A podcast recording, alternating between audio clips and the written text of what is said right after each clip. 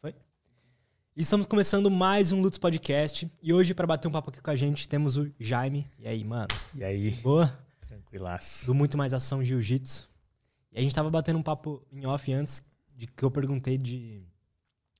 De quando começou o canal, né? Uhum. Você tava me falando que você já era faixa marrom quando começou, né? É que, na verdade, eu o canal começou já com, com, com faixa marrom de jiu-jitsu, mas eu produzo uh, conteúdo para internet faz uma data. Cara. Ah, é? É, é, eu escrevia.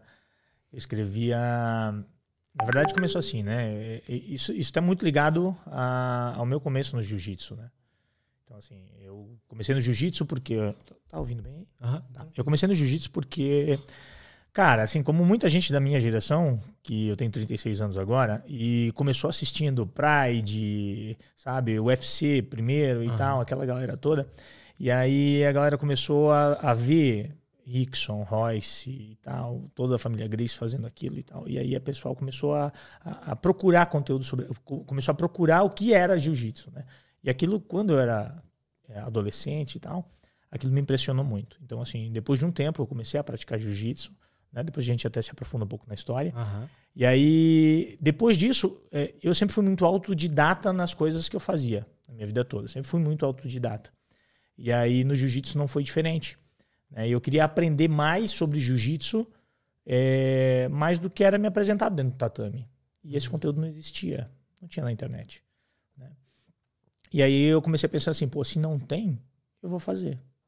E aí eu comecei a produzir conteúdo. Então eu comecei a produzir com blog, quando eu era faixa azul de jiu-jitsu. Né? E Aham. até o, o nome Muito Mais Ação Jiu-Jitsu nasceu de um pouco dessa paixão por MMA, dessa vontade e tal, de curtir, né? MMA, Muito Aham. Mais Ação. E até brinco dizendo assim, porra, eu precisava de um nome que ligasse MMA e Jiu-Jitsu. E eu não tinha um nome para colocar nisso e tal. E eu comecei a pensar, putz, MMA é muito mais amor, porra, muito mais amor fica, fica trash, né? Aham. Então, assim, pô, muito mais ação. Vamos colocar muito mais ação? E aí, depois eu mudo. Sabe depois eu mudo? Já fazem, cara, uns 12 anos, mais ou menos, ao todo, produzindo conteúdo. E aí, o canal, é, como a gente falou, mais ou menos uns 5, 5, 6 anos produzindo conteúdo na internet como vídeo, né? E por que, que você decidiu começar a praticar? Como é que foi isso? Cara, como eu disse, eu comecei a praticar porque eu, eu curtia ver o MMA e eu não entendia, né, como os caras faziam aquilo. A gente acabou de conversar aqui sobre o corte que você, eh, sobre o podcast que você fez com o ilusionista e a gente Aham. não entendia como o cara fez Como- aquilo ali na tua frente e tal. Sim. E eu olhava os lutadores de jiu-jitsu fazendo, os caras baixinho, magrinho, comparado ao que eles lutavam, e eles venciam de uma maneira que eu não entendia, né? Então assim, não vencia dando soco, não vencia dando chute, ele pegava, abraçava o cara, levava pro chão e de repente acabava a luta. Tá, mas o que, que aconteceu? O grandão não conseguiu sair do baixinho? Então, que, que, que, que magia é essa, cara? Preciso conhecer isso, preciso saber o que, que é, né? Que magia é essa? E aí, esse interesse de querer saber o que é isso, eu comecei a me aprofundar dentro de. e comecei a querer descobrir o que, era jiu-jitsu. E foi assim que eu. ah, assim, quando era, quando era adolescente, 12, 13 anos, eu não pratiquei isso. Eu comecei a praticar jiu-jitsu com 24 anos de idade. Antes, é, minha mãe não, não curtia, não gostava, não apoiava, achava que era uma arte de vagabundo, de marginal e tal. Aham. E aí, quando eu mandei no meu próprio nariz, aí eu decidi realmente fazer jiu-jitsu. Foi isso, foda. foi assim que surgiu. Já vou entrar nesse assunto porque me interessa muito. Você falou que tava vendo os caras, os lutadores de jiu-jitsu, ganhando de uns caras muito mais fortes.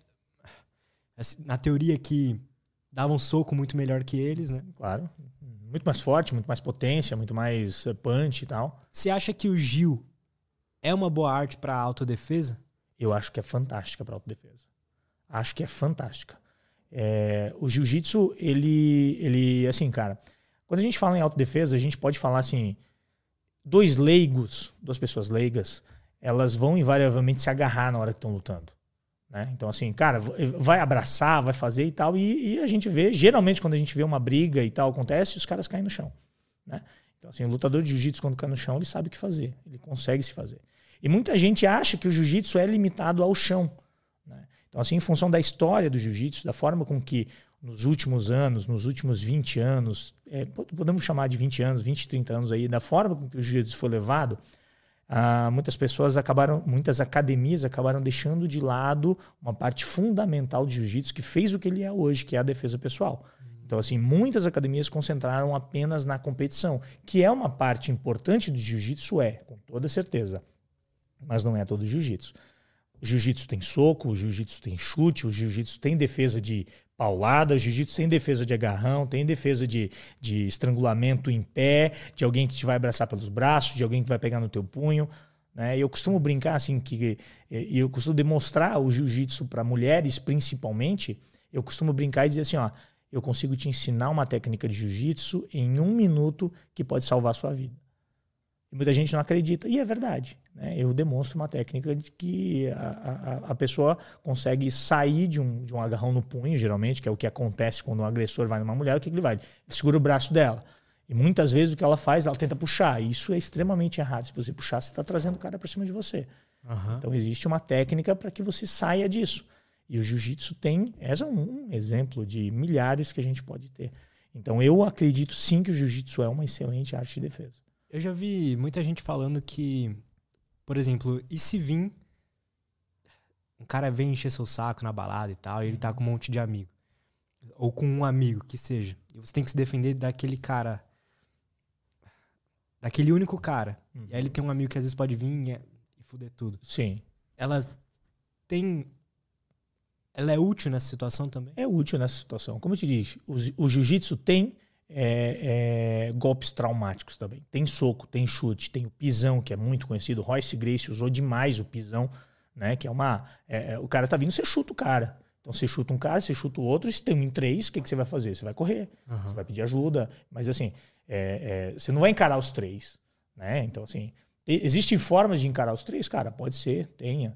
Né? Você não é o super-homem também, é para você se defender. Não é para você. Você não vai. É, não é para brigar. Não é, né? é para brigar, entendeu? Sim. Eu costumo dizer o seguinte, cara: o lutador de jiu-jitsu, ele não precisa bater. Mas ele não, não vai apanhar. Né? Não vai apanhar. A gente tem. Eu, eu tenho alguns exemplos, algumas histórias aí que, cara, é, eu não precisei usar o jiu-jitsu para vencer. O jiu-jitsu me deu uma autoconfiança tão grande que eu não precisei usar o jiu-jitsu. Isso é, é, legal. é legal você falar isso, porque eu, quando eu quis, falei assim, tá, amanhã eu vou lá na academia e vou me inscrever no jiu-jitsu. Tem que voltar, né? Falando Tem que nisso, voltar, né? né? É. é. Falando nisso. Vim aqui pra puxar a tua orelha. Boa, pô. boa. e aí, é, foi de ver, eu acompanho muitos podcasts lá da gringa, né? Praticamente todo mundo faz. O Joe Rogan, o Lex Friedman e tal.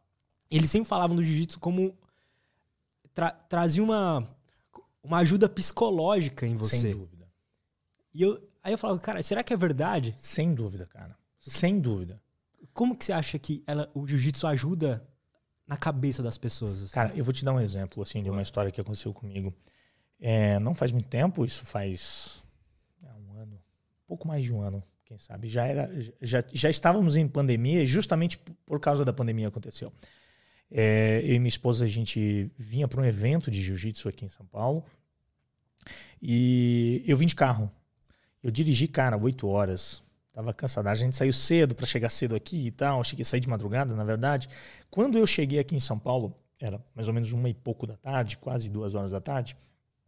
Fiz check-in no hotel, subi, é, deixei minha esposa no quarto e disse assim para ela: Deia, eu vou descer para tentar encontrar alguma coisa para a gente comer. Ela disse: Não, beleza, ok. Quando eu entro dentro do elevador, eu lembrei assim: Putz, esqueci a máscara. Putz. Quando eu aperto o botão, putz, esqueci a chave também. Aí o que aconteceu? Eu tive que descer. Então eu desci e quando eu cheguei no hall de entrada, o, o eu cheguei no hall de entrada, tava sem máscara e tal. Aí eu, eu, eu fui direto no, no, no onde está o pessoal da recepção ali e tinha uma, uma mulher estava sendo atendida. Aí, cara, é, ela tava de máscara, tava todo mundo máscara, e eu sem, mas eu mantive distância e tal, né? Daquele meu jeito, eu só queria pegar a chave e subir no quarto do hotel e pegar a chave pra, e a minha máscara para poder fazer o, o, o corre. É, de repente, assim, do nada, chegou o marido dela, um cara. Pô, eu tenho 1,84m, tenho ah, quase 100 quilos, cara. Eu sou alto, né? Então, assim, não sou um cara pequeno. E você tem quanto de altura? 1,63. É, ele era mais ou menos da tua altura e menor fisicamente que você. Mais, uhum. mais gordinho ele era, mais gordinho, mais gordinho. Mas ele era menor, mas mais gordinho. E, e eu tava com uma camisa escrita jiu-jitsu aqui do meu patrocinador. Jiu-jitsu no peito e tal. E eu tava, cara, eu sou super de boa, bicho. Eu brinco com todo mundo, converso e tal, sou bem tranquilo. E eu tava, assim, de braço cruzado, desse jeito, esperando minha vez de ser atendido.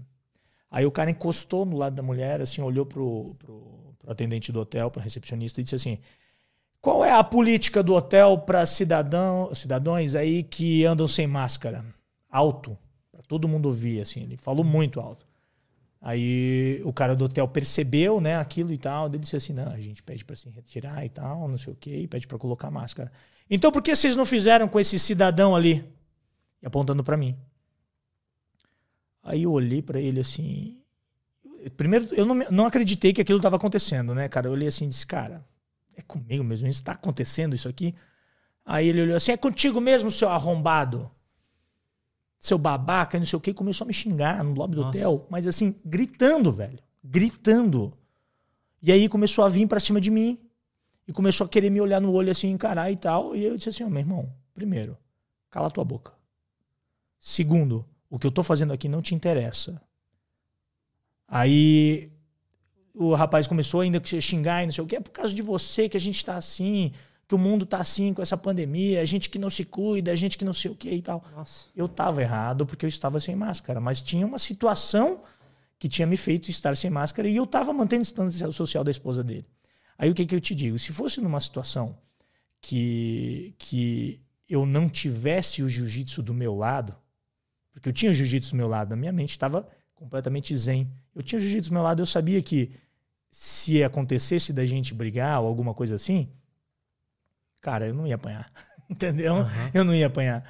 Então, assim, eu consegui vencer uma batalha sem precisar usar o jiu-jitsu, sem precisar usar a arma que eu tenho. Então, assim, a autoconfiança que o jiu-jitsu te dá é nesse ponto de você olhar para o cara, de você olhar aquela situação e de você olhar assim: não vale a pena. Não vale a pena o esforço. Entendeu? Uhum. Não preciso disso, eu vou machucar o cara. Entendeu? Um cara que pode estar estressado por alguma outra situação né? Pode ter perdido um ente, de um ente querido, pode ter perdido alguma outra coisa e tal. Aí a solução foi solucionada com. A solução foi solucionada, ótimo, né?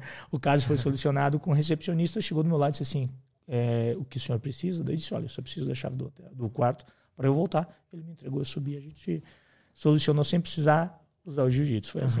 Então você acha que. Eu senti isso com o jiu-jitsu. Olha que eu treinei pouco. Uhum. Mas. Na verdade, a coisa principal, eu quero saber sua opinião sobre isso, que eu senti de ter treinado, sei lá, dois meses, uhum. foi de. Primeiro, eu tava muito mais calmo no dia a dia. E eu tava com o meu ego muito mais no lugar dele. Claro, sem dúvida. Então, só que isso foi, foi tão bom para mim, para todo mundo ao redor, sabe? Aí eu comecei a olhar pro Gil, assim, até outras artes marciais, mas com. Olhar como como um esporte mesmo que a galera fala, ah, eu faço futebol para desestressar sim, sim. e tal. E eu comecei a olhar o Gil dessa forma. E aí eu via os, antes, né, os caras da gringa falando sobre e tal. Eu falei, cara, o Gil é um esporte que precisa de mais gente praticando. Hum. De mais gente precisa experimentar isso, né? Sem dúvida nenhuma. Cara, o jiu-jitsu ele é um esporte extremamente democrático. Não é à toa que todo mundo veste a mesma roupa, não é à toa que todo mundo entra descalço. Lá dentro não importa se você é, é delegado, juiz, se você é servente, se você é empacotador de supermercado, não importa.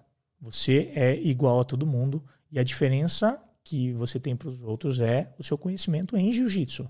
Não importa se você estudou em Harvard, se você fez cursinho, se você não sabe ler, não sabe escrever.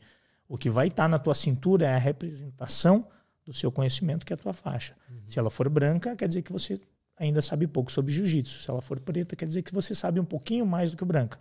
Porque o jiu-jitsu é uma arte que não acaba nunca mais. E aquilo que você disse de ter assim, ó, é, que eu me senti mais humilde, né? Uhum. Mais ou menos nessa pegada, assim. Total. O porquê disso? Você vê que você se torna impotente em determinadas situações. Eu vou te dar um exemplo agora, que é o, o, o que eu faço, é o, é o que eu faço é a brincadeira ali com as meninas, né? Segura meu punho. Forte. Como homem agora. Isso, beleza. Se eu fizer isso aqui, você vem, não vem? Vem. Beleza. Não, segura firme, forte, vai. E se eu fizer isso aqui, solta, né? Uhum. De novo, forte, forte, forte, forte, forte, forte, forte, forte. Forte, Nossa, cara. Forte, bicho. Vamos? Isso, boa. De novo, mais forte agora, vai. 10 mil reais se você segurar. Não rolou, né? Não rolou. É essa a impotência que o jiu-jitsu te dá. Como Aí te coloca no lugar. Vamos lá, deixa eu secar minha mão Deixa que eu eu tô. isso. Qual que é o segredo, né? O segredo é que um é mais fraco que quatro, né? Aham. Então, onde é que você vai girar o teu punho? Você vai girar o teu punho para cima. Gira o teu punho para cima. Só assim, ó. Finge que vai pegar a minha mão. Finge que vai pegar a minha mão. Não, por cima, assim, Lutz. Ó, segura aqui, segura aqui. Aham. Segurou? Então, o que você vai fazer é isso aqui, ó. Ó, se- segura firme, segura firme. Isso. Você vai levantar aqui, ó, nessa direção. Você só vai girar o cotovelo. Você não vai, ó. O cotovelo tá no lugar, ele vai fazer essa Caralho. alavanca. Entendeu? O jiu-jitsu é alavanca. Uhum. É alavanca. Se você segurar mais perto, o que que é uma alavanca? Vamos lá, vamos voltar a um, um princípio básico de física. Boa. O que que é alavanca? Alavanca é um ponto de equilíbrio com uma peça que vai fazer força. Né? Então, geralmente, assim, o que que é o macaco de um carro? É um ponto de equilíbrio onde você coloca. geral- agora o macaco está um pouco diferente, né? Que tem aqueles de rosquear e tal. Mas antigamente era o quê? Você colocava uma pedra aqui, você colocava um pedaço de madeira aqui na ponta para mover algo e aí uma alavanca aqui onde você tinha mais espaço para o lado de cá e você fazia menos força aqui para mover algo do, outro lado.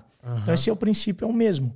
Então assim, se você pegar perto do, do, do ponto de equilíbrio, eu aqui nesse caso vou ter menos força. Mas aí, quando você pega na ponta, eu tenho muito mais força que você, mas muito mais força que você. Entendeu? Aham. É isso aí. Então você vai fazer do mesmo jeito. Então eu vou segurar firme, você só vai puxar o teu punho para trás, sem mexer o cotovelo. Agora eu vou fazer Forte, força. forte. Eu vou fazer força. Escapou. Caramba, Entendeu? que loucura. É isso. Muito Então é isso que eu foda. ensino para é isso, isso é o que eu demonstro para as mulheres, por exemplo. Muito foda. Muito foda, né? Aham. Quando acontece numa balada, por exemplo, as meninas chegam lá e dizem, ó, gatinha, ô gatinha, não sei o que e tal. O que, que acontece? Tem que sair. As Aham. meninas geralmente fazem o que elas puxam. Puxa. Então por isso que eu digo que o jiu-jitsu é excelente para defesa pessoal. Isso é um exemplo que eu tô te dando. Total, total. E- eu lembro. É, eu lembro do primeiro dia, mano, que eu treinei. Foi uma experiência foda, porque. Eu também lembro do meu. Como que foi o seu? Porra, Quero foi ouvir o seu primeiro. Foi muito foda. Não, foi horrível, mas foi muito bom, cara. Porque assim, é, o que, que acontece agora, né? Imagina, são, foram, são 14 anos, né? São 14 anos treinando de jiu-jitsu. né? É. É, são 4 anos de faixa preta. E eu peguei faixa preta com 10 anos de jiu-jitsu, mais ou menos é o tempo que se demora para pegar uma faixa preta. Jiu-jitsu tem poucas faixas e tal, né? Depois a gente entra nesse assunto. Aham. Mas assim, meu primeiro dia. Hoje, hoje assim, existem mais, mais é, uma, uma abordagem diferente para o iniciante de jiu-jitsu, sabe? Hoje em dia já tem uma abordagem diferente, já se olha de maneira diferente para o iniciante de jiu-jitsu. Quando eu comecei, era assim, meu amigo, isso aqui é o tatame, isso aqui é um kimono, veste o kimono, amarra a faixa desse jeito. Se amarrar errado, ok, deixa, você vai aprender com o tempo. E a primeira posição é essa aqui, que é um, uma americana, é, americana da, da, da montada, sei lá, americana é um golpe de jiu-jitsu, você deve, deve Não- conhecer? não sei. Não, não sabe, Não. tá, beleza. É uma americana que é, uma, é um princípio de alavanca também, né, de, de golpe de jiu-jitsu que pega, pega ombro e tal, né? Bem básico, assim, sabe, que o pessoal conhece. E vamos rolar. Vamos rolar, vamos lutar já e tal, e bota você pra lutar. E foi assim que era na minha época, né? Quando eu comecei. Caramba. E eu apanhei pra caramba, porque nesse tipo de situação eu não tinha a menor noção do que fazer, cara. Não tinha a menor noção do que fazer. Então eu fiz muita força, fiz muita força. Aí eu apanhava pra caramba. Aí o faixa azul que me pegava, cara, assim, passeava, né? Passeava. Eu sempre fui um cara meio cavalo, assim, grande, forte. Forte não, né? Brincadeira. Mas sempre fui um cara grande, sempre fui um cara que pratica esporte. Uhum. Então, pra mim foi, foi, foi, foi complicado no começo engolir esse ego. Uhum. Tipo assim, cara, como é, que eu não, como é que eu não consegui, cara? Como é que eu não fui, sabe? Como é que eu tô apanhando desse cara desse jeito? E foi um pouco pra engolir esse ego aí que eu continuei treinando. Disse, não pode, cara, não pode. Não, eu tenho que aprender esse negócio, eu tenho que aprender esse negócio. E assim foi. E a primeira vez que você finalizou alguém? Meu Deus. Qual que foi a sensação? Foi, foi, foi a sensação de assim, primeiro, primeiro aquele negócio assim, cara, isso funciona, meu. Isso, e não foi, eu, eu conto essa história, é muito legal. Porque assim, depois de uns, cara, uns dois meses, mais ou menos uns dois meses treinando, fazendo muita força. Mas, Lúcio, você não tem ideia da força que eu fazia, brother. Meu Deus do céu, e pegava, apertava e fazia e tudo e tal. É, Você não conhece, você não sabe muita técnica, você não sabe muito posicionamento, você não sabe muita coisa, vai muito no instinto, né, cara? Vai muito no Vai no instinto. instinto. né? E aí, quando eu encaixei, foi um, foi um estrangulamento, não sei de que jeito foi, né? É, foi no estrangulamento, eu coloquei lá, mas foi assim, foi muito mais força do que técnica. E aí era o cara que sempre me bateu, sempre me bateu, e eu fui lá e finalizei ele a primeira vez. Foi um misto assim de tipo, cara, isso funciona, bicho, realmente funciona. O cara me bateu até agora e eu consegui finalizar ele com, com o outro sentimento era assim, tô fudido agora. agora ele vai sério. Agora eu tô fudido, porque ele não vai mais aliviar se estivesse aliviando e tal, né? Foi assim, cara, foi um sentimento bem. Mas é, é fascinante, eu sou apaixonado pelo que eu faço, né, cara? Dá pra ver, cara, é muito foda. E eu. eu pra mim, os, os vídeos que eu mais gosto de do seu canal são os. que eu, eu vejo você empolgado nas lutas. Ah, legal. Jiu-jitsu versus alguma coisa. Acho muito foda, mano. É, Parabéns. É, muito mas... foda. E a questão das faixas. Uhum. Como que um branca vira azul? Por que, que um azul vira roxa? Por que, uhum. que o roxo vira marrom? E por que, que o marrom vira preto? Tá. Vamos lá. O, o jiu-jitsu tem poucas faixas, como a gente conversou. Né? Então, assim, pô, karatê tem muito mais faixa, judô tem muito mais faixa e tal e tudo mais. E no jiu-jitsu é difícil graduar. Falou, né? 10 anos para pegar uma faixa preta. É, 10 anos para pegar, pegar uma faixa preta. Normalmente são 10 anos, né? Existem aí. É, existem, existe uma chamada é, International Brazilian Jiu-Jitsu Federation, que é a Confederação Internacional de Jiu-Jitsu, que rege o esporte mundialmente. E ela tem dentro das suas regras lá quais são os tempos mínimos de graduação em cada uma das faixas, né? E aí o que acontece? Não é ela que determina se o Lutz da branca vai virar azul, se da azul vai virar roxa e tal, e tal, e tal. Quem determina isso e quem diz que você está preparado para virar azul, roxa, marrom e preta é o seu professor. Então, é o seu professor que vai sentir como você entrou no treino, que vai ter uma metodologia explicando como é que funciona o jiu-jitsu para você, que tem uma metodologia de aula, que tem um plano de aula em relação a isso, e ao final desse plano ele vai avaliar, vai dizer, pô, o cara evoluiu, não evoluiu, merece ou não merece a faixa. Então, assim, fica muito é, e, é exclusivamente de responsabilidade do professor. Uhum. Dizer se você está tá apto ou não está apto para receber a faixa. Tá meio subjetivo. É, é, bem subjetivo. É bem subjetivo. Porque como tem, como tem essa, essa abertura de que o professor pode determinar se o aluno se o aluno está apto ou não apto, cara, eu posso ter uma, uma, uma, regra, uma régua nessa altura e você, como professor, pode ter uma régua diferente. O outro pode ter uma régua diferente, o outro pode analisar de uma maneira diferente. Né? Uhum. Então, assim, eu, eu, costumo dizer assim, cara, você não pode medir o seu sucesso com a régua do outro, né? Justo. Né? Então, assim, é, muita gente acaba se comparando e tal. Não, cara, você, você é você na sua graduação, você tem que é, acreditar no seu professor de que ele sabe o que é melhor para você, porque você optou por escolher ele, não foi ele que te escolheu, foi você que escolheu ele. Então você tem que acreditar no que ele está te dizendo. Se ele está te dizendo que você já é um faixa azul de jiu-jitsu, ou que ainda falta alguma coisa para ser um, ser um faixa azul, ser um, ser um roxo e tal, é, você é, tem que acreditar nele. Uhum. Eu, como um cara que produz conteúdo sobre. sobre meu, o foco do meu canal é iniciante no jiu-jitsu. Então, assim, eu, eu, dou muita dica, tiro, conto história e tal, é. falo, falo, falo bastante coisa sobre isso para iniciante de jiu-jitsu. E muita gente me vê até como psicólogo, né, cara? Diz assim, pô, Jaimão, cara, o professor disse que final do ano eu vou graduar azul, mas eu não me sinto preparado, cara. E aí? Devo falar com ele, não devo e tal? Daí disse assim, brother, primeiro, foi você que escolheu o professor, não foi? Foi. Você confia nele? Você confia. Então manda bala, irmão. Se ele quer te graduar é porque ele está justificando e está achando que você, que você é apto. Uhum. Ah, mas eu não me sinto preparado. Então, corre atrás, né? O que está faltando? Eu, eu, na minha vida profissional, eu sempre trabalhei com é, planejamento. Então, para você ter um planejamento, você precisa determinar quais são as etapas do planejamento. Então, a etapa é essa, essa, essa, essa e tal, para executar alguma, alguma determinada coisa. E você vai olhar suas deficiências. O que está faltando? É parte física, é parte técnica? O que, que é? Você está comendo muita besteira? Você... E aí, o que, que é? Ah, não, pô, eu estou na parte física. Beleza. Vai fazer o que então para melhorar a parte física? Se você acha que você não tem a parte física de um faixa azul. Então eu faço um pouco desse papel de, uhum. de psicólogo, de instrutor, Total. de coach, sei lá do que pode chamar aí. Né?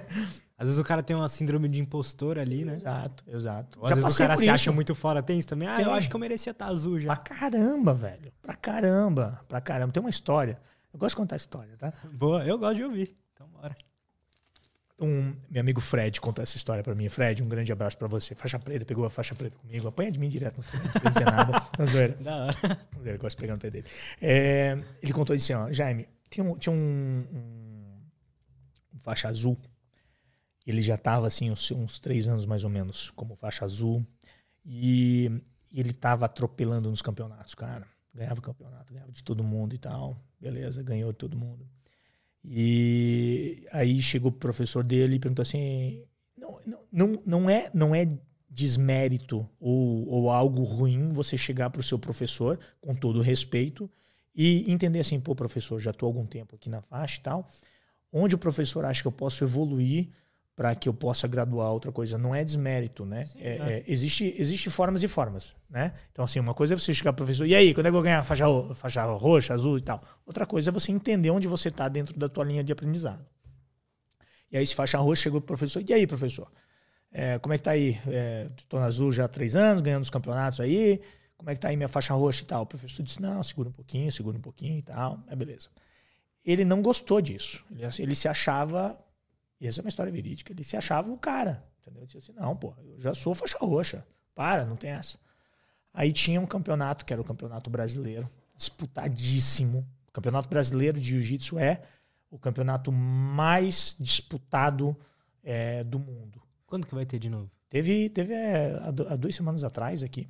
Teve aqui em, Teve no Rio de Janeiro, na verdade, foi. Eu, infelizmente não pude ir. Só na categoria faixa azul. Quanto é que você pesa? Desculpa. Eu? É 70. 70. Peso pluma. É, tinha 64 caras na faixa azul peso pluma. Caralho. 64 atletas adultos, faixa azul Nossa, que pluma. foda. É muita gente, muita gente. Então é um campeonato muito disputado. E aí esse cara como faixa azul e tal, ele foi lá e, meu irmão, ele atropelou todo mundo no campeonato. Ganhou todo mundo e tal. E ganhou o brasileiro de jiu-jitsu faixa azul no pódio, quando o professor dele chegou todo contente lá e tal, chegou para ele e disse assim: parabéns e tal. Ele olhou pro professor e disse assim: e aí, o que, é que tá faltando pra roxa agora? Aí o professor olhou para ele e respondeu assim: agora só falta humildade. Nossa. Entendi. Entendeu? Uhum. Então, assim, tem, existe o, o critério subjetivo é, e ele não leva em consideração apenas a parte técnica. Não deveria, ao menos, né? Uhum. E aí, para ir do branca pro azul, o que que o cara na sua visão, uhum. deveria saber? Cara, tem assim, eu tenho, eu tenho um, um, vídeo no canal onde eu falo sobre isso. Eu falo sobre algum, eu falo um rol de técnicas que ele precisa saber. Então, assim, o cara precisa saber lutar em pé, ele precisa saber queda, ele precisa saber pelo menos duas quedas, ele precisa saber uma contra-queda. Ele precisa saber. Eu divido o jiu-jitsu assim.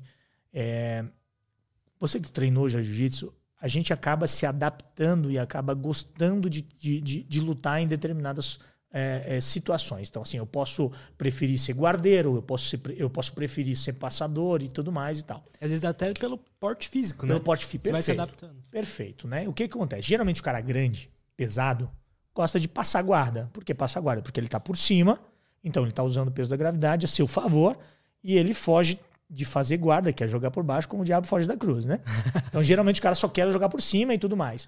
E o cara que é, geralmente, mais magro, perna comprida e tudo mais, tal, flexível, ele vai ser guardeiro. Geralmente é assim que acontece, geralmente é, é, é, é isso, é isso que, que os atletas acabam, acabam é, é seguindo aí dentro do jiu-jitsu. Uhum. Porém, aprender jiu-jitsu dessa forma é complicado.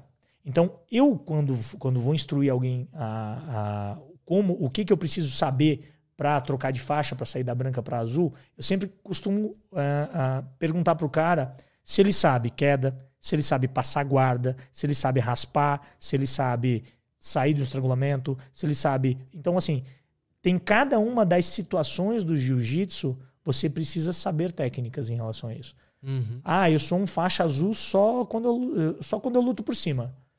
Quando eu estou fazendo guarda, eu não sou faixa azul, eu sou ainda branca. Então você não é faixa azul.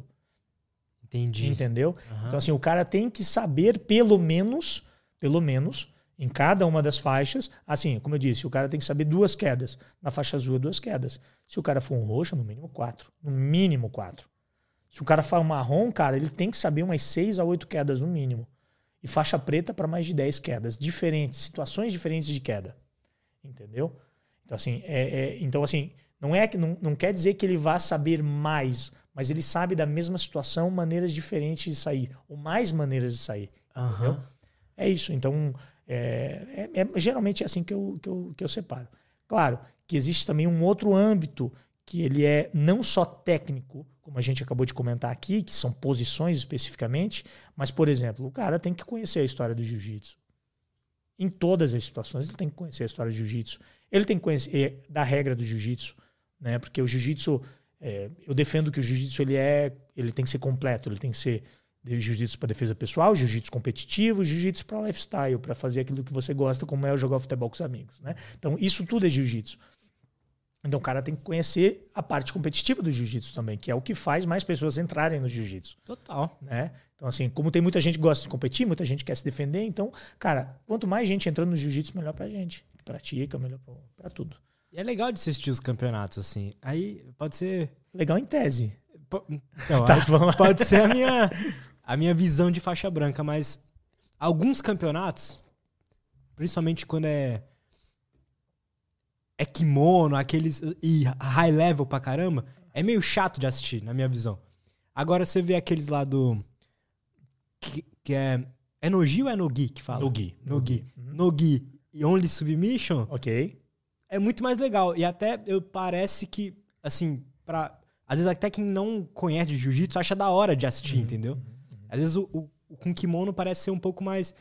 Afasta um pouco a galera que ainda não conhece. É, o que você acha é, disso? Assim, eu, eu, concordo muito com o que você está falando. É, quando eu levei minha, minha, minha esposa para assistir, ela na época ela era minha namorada, para ela assistir um campeonato de jiu-jitsu, ela ficou 10 minutos, olhou para mim e disse assim: que coisa mais chata. E eu apaixonadaço pelo que estava rolando, sabe? E tal, ali entendendo. Por quê? Porque a gente com olho clínico para o negócio sabe o que está rolando, né? E realmente a luta de jiu-jitsu com kimono, ela é uma luta mais travada. Porém, cara, ela é uma luta extremamente e muito mais técnica do que uma luta sem kimono. Então, assim, para quem gosta, para quem assiste, para quem entende um pouquinho de jiu-jitsu, eu prefiro muito mais ver uma luta de kimono do que uma luta sem kimono. Assim, a, gente até, a gente até comenta o seguinte, cara, quantos estrangulamentos das costas você sabe uh, sem kimono? Cara, tem Mata-Leão, tem o Esgana Galo e tem só dois, três. O cara se apertar muito conhece uns quatro. É, de kimono, mais de 20. Caralho. Mais de 20 tipos diferentes de maneira de você atacar um adversário é, disso. Mas aí, Lutz, eu vou te dizer uma, uma coisa. Uh, em 90% das vezes, uh, quem faz luta chata é lutador que luta de maneira chata. E não, uh, e não o estilo que está sendo lutado. Entendeu? Lutador que. que, que não, assim, a gente tem uma discussão por causa da regra do jiu-jitsu e tal. Não é a regra que faz luta chata ou luta boa. É o lutador que faz luta boa. Dependendo do lutador, dependendo da forma com que ele luta, ele vai fazer luta boa ou não. É porque. Aí, me diz o que, que você acha. A, sobre a questão da pontuação. Isso não só no jiu-jitsu, mas em qualquer coisa, assim, em qualquer esporte. Quando a galera vai estudar a melhor forma de ganhar pelas regras do jogo ali, né? Cara. E aí, a pontuação, o jeito que é feita a pontuação. Às vezes o cara vai preferir fazer um, um movimento que é mais chato, mas que para ele vai ser melhor para ele ganhar um campeonato. Né? Cara, sem dúvida. E, e, eu vou te dizer o seguinte: eu, eu, não sou, eu, eu não sou a favor da forma com que a regra do jiu-jitsu é hoje. Eu sou contra. Eu sou contra. Eh, um ponto específico da regra de jiu-jitsu que se chama vantagem. O que, que, é isso? Vantagem é assim, ó. Beleza, eu tô ali fazendo guarda, né? Que é uma posição e tal. É, talvez as pessoas que não, não, não, não entendam muito jiu-jitsu talvez não entendam esse termo, mas tudo bem. É, eu tô fazendo guarda e eu tô quase. Eu vou lá, aplico uma técnica em você e eu quase executo uma raspagem, que é um movimento onde você estava por cima, eu te coloco embaixo e fico em pé, mas você não ficou os três segundos e você subiu. Ou seja, foi quase alguma coisa e aí eu ganhei uma vantagem sobre isso. Hum. Aí o que está acontecendo? Os lutadores estão criando estratégias para quase fazer um, um ponto, fazer uma vantagem, amarrar a luta e vencer com uma vantagem. Então, assim, eu fui, fui, fui para Los Angeles em 2018, 18, mas foi 18. assisti o Mundial de Jiu-Jitsu. E lá eu vi foda. várias. Eu não foi animal. Depois tem, tem história lá também. Eu vi lá, cara, lutadores de alto nível é, criando estratégia para vencer na vantagem. Então, assim, você premia o quase ponto, o quase estrangulamento, o quase raspagem. Entendo. Entendeu? Você diz que o cara é campeão mundial porque ele quase fez alguma coisa. É, é- é assim, é chato, sabe? É, É. é ruim isso, Sim. sabe? Então, assim, até a forma com que os professores, tem professores que ensinam quase fazer isso. Então, assim, ó, nesse momento aqui você faz isso porque você vai ganhar uma vantagem. Que é o meta, né, do jogo. É, É o- exato. Né? Então, assim, é aquilo que a gente falou, é o cara que tá. que, que, que faz. é, que, que aprende maneiras de conseguir vencer. Jiu-jitsu não é só vencer. O jiu-jitsu ele é você finalizar, você mostrar sua superioridade em relação ao adversário. né? Você vencer o cara de maneira que você fez ponto. A forma com que os pontos do jiu-jitsu hoje são feitos são, são ah, a, a pontuação é progressiva. Né? Então, assim, pô, eu tenho uma produção, eu tenho uma. Eu tenho pontuação em relação à queda. A queda é o primeiro mo- movimento, ela começa em pé. Então, se eu te quedei, eu mereço ponto. Né? Então, ah, beleza, eu tô aqui, eh, você tá embaixo fazendo guarda, eu tô passando. Se eu passar a tua, a tua guarda, eu ganho ponto. Se você me raspar, você ganha ponto. Então, ela força você a progredir. Entendeu? Ah, então os pontos são legais Os de ter. pontos são legais, são, Total, são, são né? bem legais, né? Aham. Na minha opinião, a vantagem é que não é. Entendi. É, o que acontece? A vantagem entrou dentro do mundo do jiu-jitsu para acabar com os empates. Porque daí, quando chegava no high level, lá, nos caras pica, nos fodões, é, cara, é difícil. Imagina, os caras são muito bons, né? Então, assim, é, realmente acabava tendo luta que não, não, não funcionava, estava muito travada, né? De kimono, principalmente, é ruim e tal, pá, pá. É isso. Então, a vantagem chegou para isso, mas a gente tem que encontrar uma maneira de que o quase ponto não seja Você acha que tem alguma coisa assim? Cara, eu não, eu, eu não consigo pensar agora, sabe? Eu, eu só critiquei agora. só critiquei, pô. Mas faz sentido. É, eu, eu não, não gosto disso. Acho que. E aí, e aí o que acontece? Jiu-jitsu é uma zona. Eu gosto de falar, eu, falo muito bem do jiu-jitsu, mas eu tenho que falar de jogar real. Aham. O jiu-jitsu é uma zona em relação a isso, porque assim, existem muitas federações dentro do jiu-jitsu. Federações, confederações e tal. Então, assim, pô, tem o jiu-jitsu de da IBJJF, que é a maior, mas tem o pessoal dos Emirados Árabes, que é muito forte, entendeu? Que tem uma confederação lá também. Tem aqui no Brasil, tem a CBJJ, é, CBJJ, Confederação Brasileira de Jiu-Jitsu, mas tem a Confederação Brasileira de Jiu-Jitsu Esportivo, Confederação Brasileira de Jiu-Jitsu Olímpico, Nossa. Confederação Esportiva de Jiu-Jitsu Desportivo. Cada uma faz o seu mundial, cada uma faz o seu campeonato brasileiro, cada uma faz, sabe? É Entendi. muito, é muito zoneado. E agora, é, cada uma pode ter uma regra de graduação diferente. Pode ter. Minas Gerais, por exemplo, a, a galera de Minas tem faixa amarela para adulto. Entendi. Com a primeira vez que eu vi, eu me assustei. Eu disse assim, cara, fa- faixa amarela para adulto, esse cara barbado de amarela, porque na, na confederação normal de jiu-jitsu é para criança, faixa Aham. amarela, né? não entra para adulto. E isso me assustou. Então, assim, tem várias. Caramba. Tem, tem, uma, tem, um, um- tem, tem muito cacique, sabe? Tem muito cacique. Né? Então, isso é, um, isso é um problema no jiu-jitsu, na minha opinião. E aí o que acontece? Com a, pandemia e tal, o, que, que aconteceu? Ess- Essas confederações faziam grandes campeonatos, como o brasileiro, como muita- mu- muitos outros Opens e tal, e acabou não podendo fazer esses campeonatos. Então, para suprir a demanda de, de, de campeonato de jiu-jitsu, acabaram surgindo eventos de luta casada, que aí vendem pay-per-view e tudo mais. Que aí querem não um campeonato onde você vai entrar, vai fazer cinco lutas, mas sim vai colocar dois caras ali e vão sair na porrada.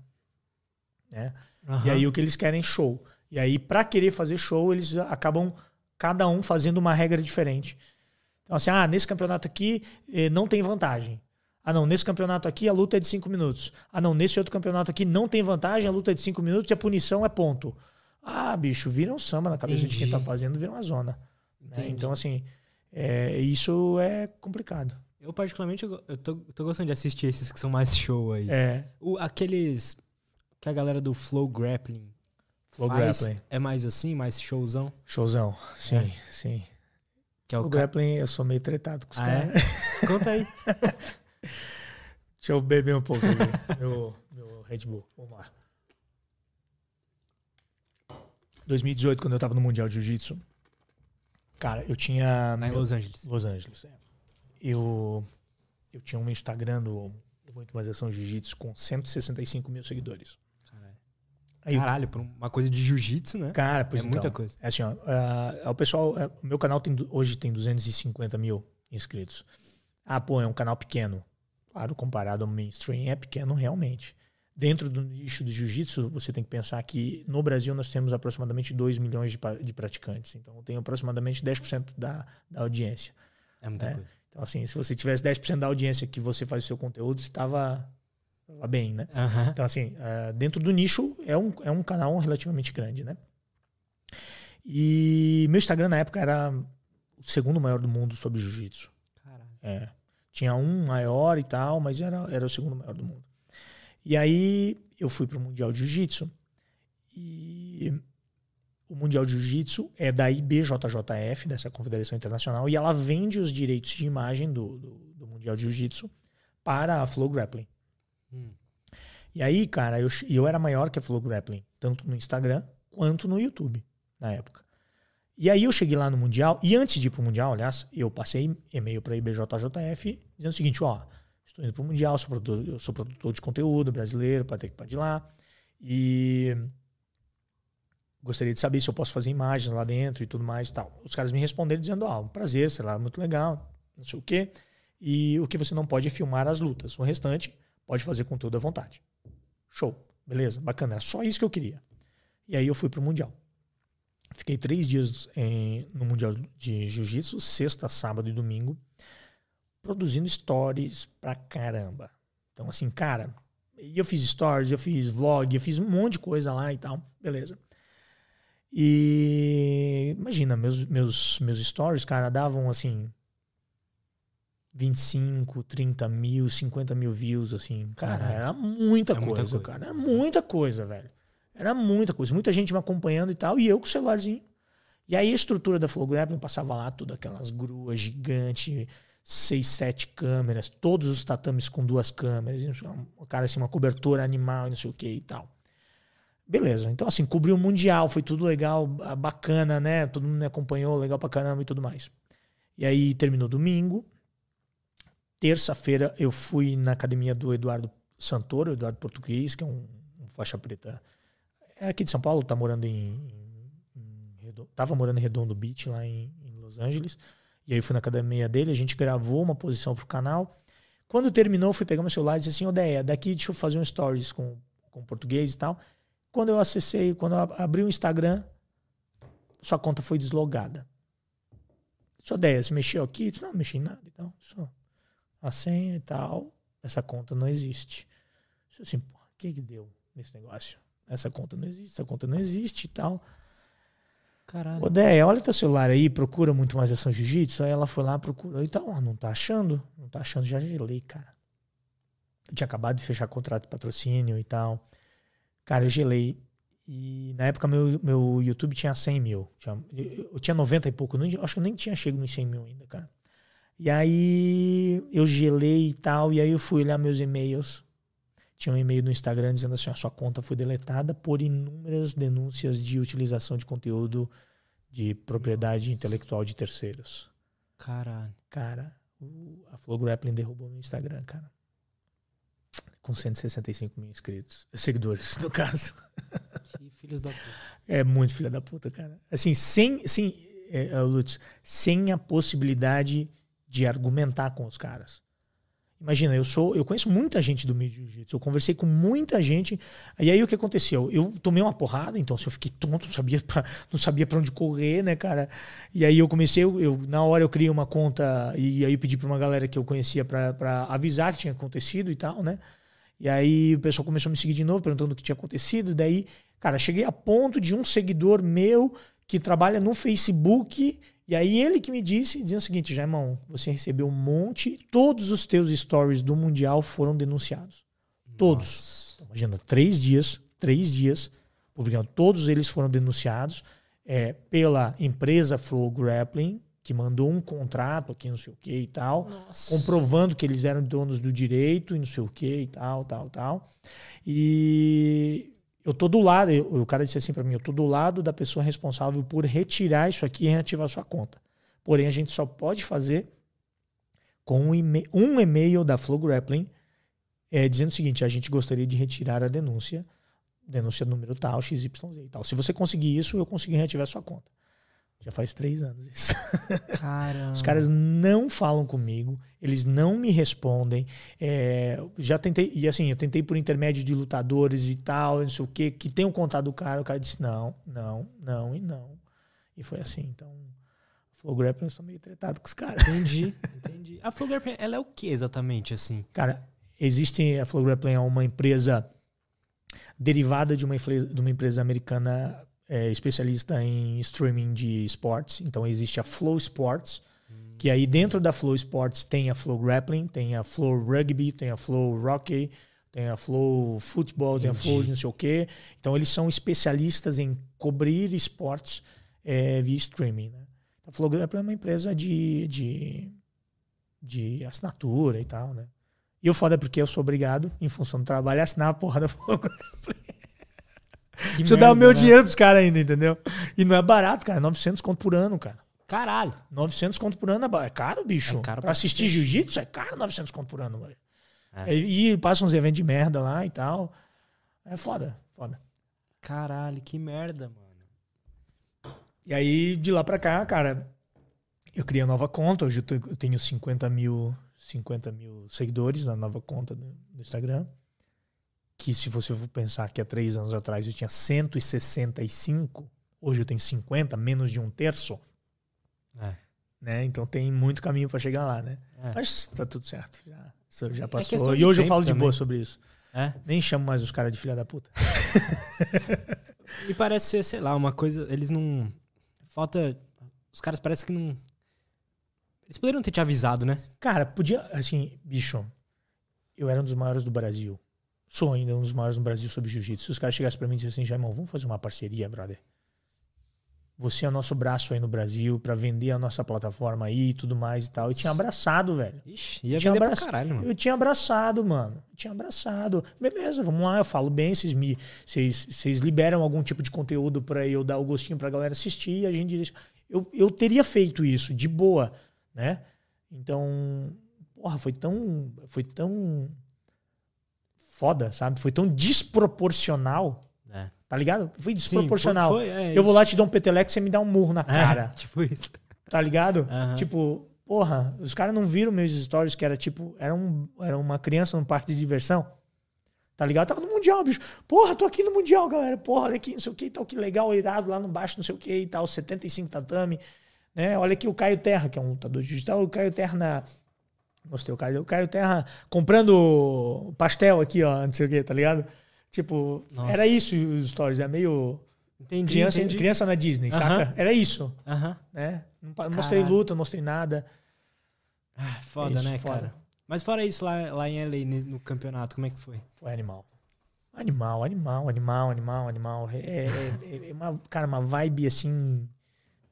Fora de série, cara. Fora de série. Fora de série. Quem curte, quem gosta, cara, quem gosta, é, tem que ir, cara.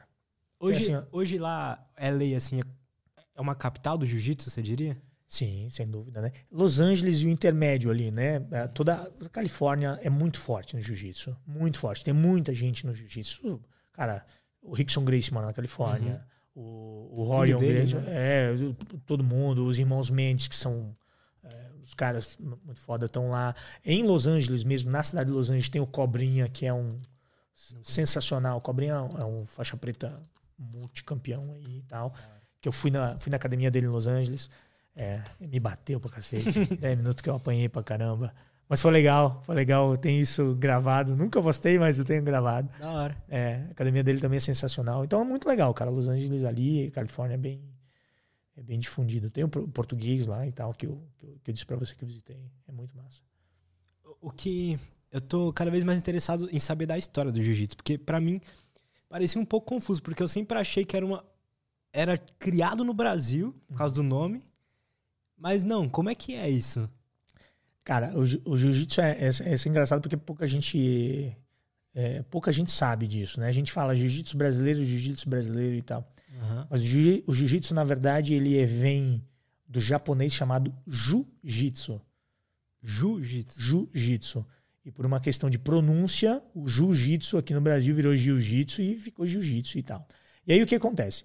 A, a origem do jiu-jitsu, assim, muita gente, é, se, você, se você for remontar a história e tal, assim, dizem que ah, os monges budistas, lá em não sei que ano lá, é, acabaram desenvolvendo um sistema de lutas que não tinha soco, chute, ou usavam arma e tal, para se defender de, de, de de, dos assaltos e tudo mais, porque os caras eram da paz, então eles não queriam é, machucar ninguém, e aí eles usavam isso e tal.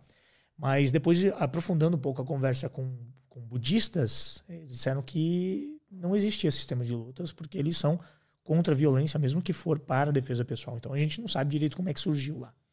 Mas aí o que acontece? Jigoro Kano, que era um japonês e que muita gente conhece como criador do judô e tal, era um cara do jiu-jitsu. Né? É, e um aluno dele chamado Mitsuo Maeda, que é conhecido como Konde Koma, Mitsuo Maeda Konde Koma, um cara conhecido é, que era aluno dele, esse cara ele veio para o Brasil no início da década, lá em 1910, 1914 por ali. Ele veio para o Brasil, chegou em Belém do Pará, passou pelo Brasil todo aí, acabou ensinando jiu-jitsu para muita gente mas especialmente em Belém do Pará, ele ensinou para a família Grace. Então, assim, Carlos Grace, que era o pai, é, Carlos Grace, acho que era Carlos Grace, não lembrando direito. É, e eu sei que o filho Carlos Grace, que era o mais velho, ele, é, Mitsumaeda ensinou, na verdade, para todos os cinco irmãos Grace. Oswaldo, Hélio, Gastão, é, eu não vou lembrar de todos agora, de cabeça. Mas ele ensinou para todos os irmãos. E a partir dali é que surgiu o jiu-jitsu. Então, na verdade, chegou no Brasil como jiu-jitsu. E aí uh, os Gracies começaram e aprenderam jiu-jitsu. E aí, com o passar do tempo, ele se tornou jiu-jitsu. E Hélio Gracie, que era o irmão mais novo desses cinco irmãos que eu te comentei, ele ele era ele, ele não podia lutar jiu-jitsu, ele não podia fazer nada porque ele tinha problema de saúde, hum. né? Então assim, essa é a história que é contada é, que a gente conhece como história oficial, vamos dizer assim, do jiu-jitsu, tá? É, o Hélio Gracie ele não podia participar das aulas e o, e o Carlos era o irmão mais velho. E o Carlos dava aula de jiu-jitsu para muitas pessoas no Rio de Janeiro. Eles vieram, eh, vieram para o Rio de Janeiro e tal, e o Carlos dava muita aula de jiu-jitsu. E até que um dia o Carlos não pôde dar aula de jiu-jitsu, mas o Hélio sempre acompanhou as aulas, sempre observou as aulas e estava ali sempre olhando, observando e tal, e entendendo como o irmão dava aula e tal, e observando e, e, e tal. Até que chegou um determinado dia que o Carlos não pôde dar aula, não chegou, ia chegar atrasado e tal, acabou chegando atrasado. E nesse dia tinha um aluno marcado, as aulas eram particulares na uhum. época. E aí o Hélio Grace acabou dando essa aula de jiu-jitsu para esse aluno, mesmo nunca tendo feito uma aula de jiu-jitsu. Mas ele olhava o irmão fazendo e ele aprendeu por osmose lá e foi e deu essa aula. Ao término dessa aula, o Carlos chegou e disse assim: opa, desculpa ter chegado atrasado aí e tal, não sei o quê. Ele disse: não, não, fica tranquilo. O rapaz ali já me deu a aula e tal. Já deu aula? Nunca fez aula? Como é que vai dar aula? E eu gostei tanto da aula que a partir de agora só quero ter aula com ele. Nossa. É. E a partir dali, e a partir dali, o Hélio começou também a praticar jiu-jitsu. E aí o que acontece? Quando veio do Japão para cá, ele veio no jiu-jitsu, que era um estilo japonês de luta e que exigia, vamos dizer assim, um pouco de uma de uma habilidade física. O cara precisava ser forte para poder fazer jiu-jitsu, né? Então, assim, é, é, isso é um exemplo até que o, o Rickson Grace dá esse exemplo. É, o, o Hélio Grace, como sendo um cara magrinho, com problema de saúde, mais franzino e tal, não conseguia fazer aquelas posições que exigiam força. Então ele começou, com o passar do tempo, a adaptar essas posições. Pô, eu não consigo fazer aqui, não dá certo. Mas se eu fizer isso aqui, que é usar o princípio da alavanca, que é o que a gente mostrou aqui no começo, uhum. vai começar a dar certo. Então, oh, funcionou. Então, se eu fizer essa outra aqui, desse jeito não dá mas se eu adaptar para o meu jeito aqui, dá também. Nossa, que Vai dar. Então ele começou a fazer essas experimentações, muito tentativa e erro. Pô, assim dá, assim não dá, se eu fizer isso, fizer aquilo e tal. Um exemplo que o Rickson Grace dá, é, que eu ia comentar anteriormente, é o seguinte, que é o estrangulamento. Então é o seguinte, no jiu-jitsu, com kimono, existe estrangulamento cruzado de lapela da guarda fechada. O que, que é isso?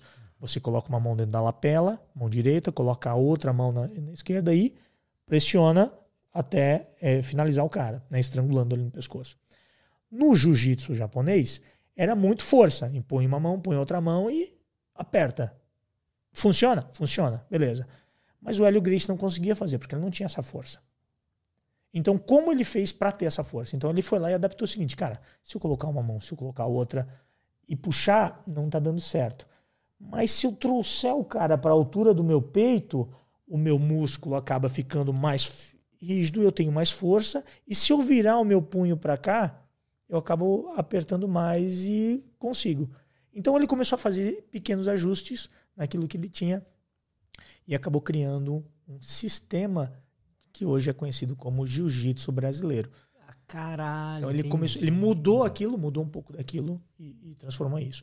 E aí, obviamente, Hélio Grace, com o passar do tempo, ele acabou assumindo várias aulas e tal, e começou a, a, fazer isso. E o Carlos Grace, que era o irmão que, faz, que, que fazia aquilo, se dedicou a um outra, uma outra vertente que era alimentar essa família, né? Uma família de lutadores e tal. E ele se dedicou aí e criou a dieta Grace, por exemplo. E qual que você acha que é a importância da família Grace assim pro? É fundamental, fundamental. Não existe, não existiria jiu-jitsu sem a família Grace. Não existiria. A gente faria qualquer outra coisa menos jiu-jitsu, né? Então assim, a família Grace, cara, eu tô hoje aqui conversando com você por causa da família Grace. Eu tenho que agradecer a família Grace. Se fizeram na época certo ou errado, da forma com que divulgaram e tudo mais, não é o mérito, né? Então, assim, o porquê que eu digo isso? Ah, na época, os caras entravam em academia e desafiavam uh, outro, outra modalidade e tal, né? para mostrar a superioridade do jiu-jitsu. O marketing que dava pra fazer na época. É o né? marketing que dava pra fazer na época, cara. Então, assim, a gente não pode, não pode julgar o que foi feito, né? A gente apenas, hoje, eu colho resultado daquilo que foi feito no ano passado. Então, eu agradeço hoje a família Grace.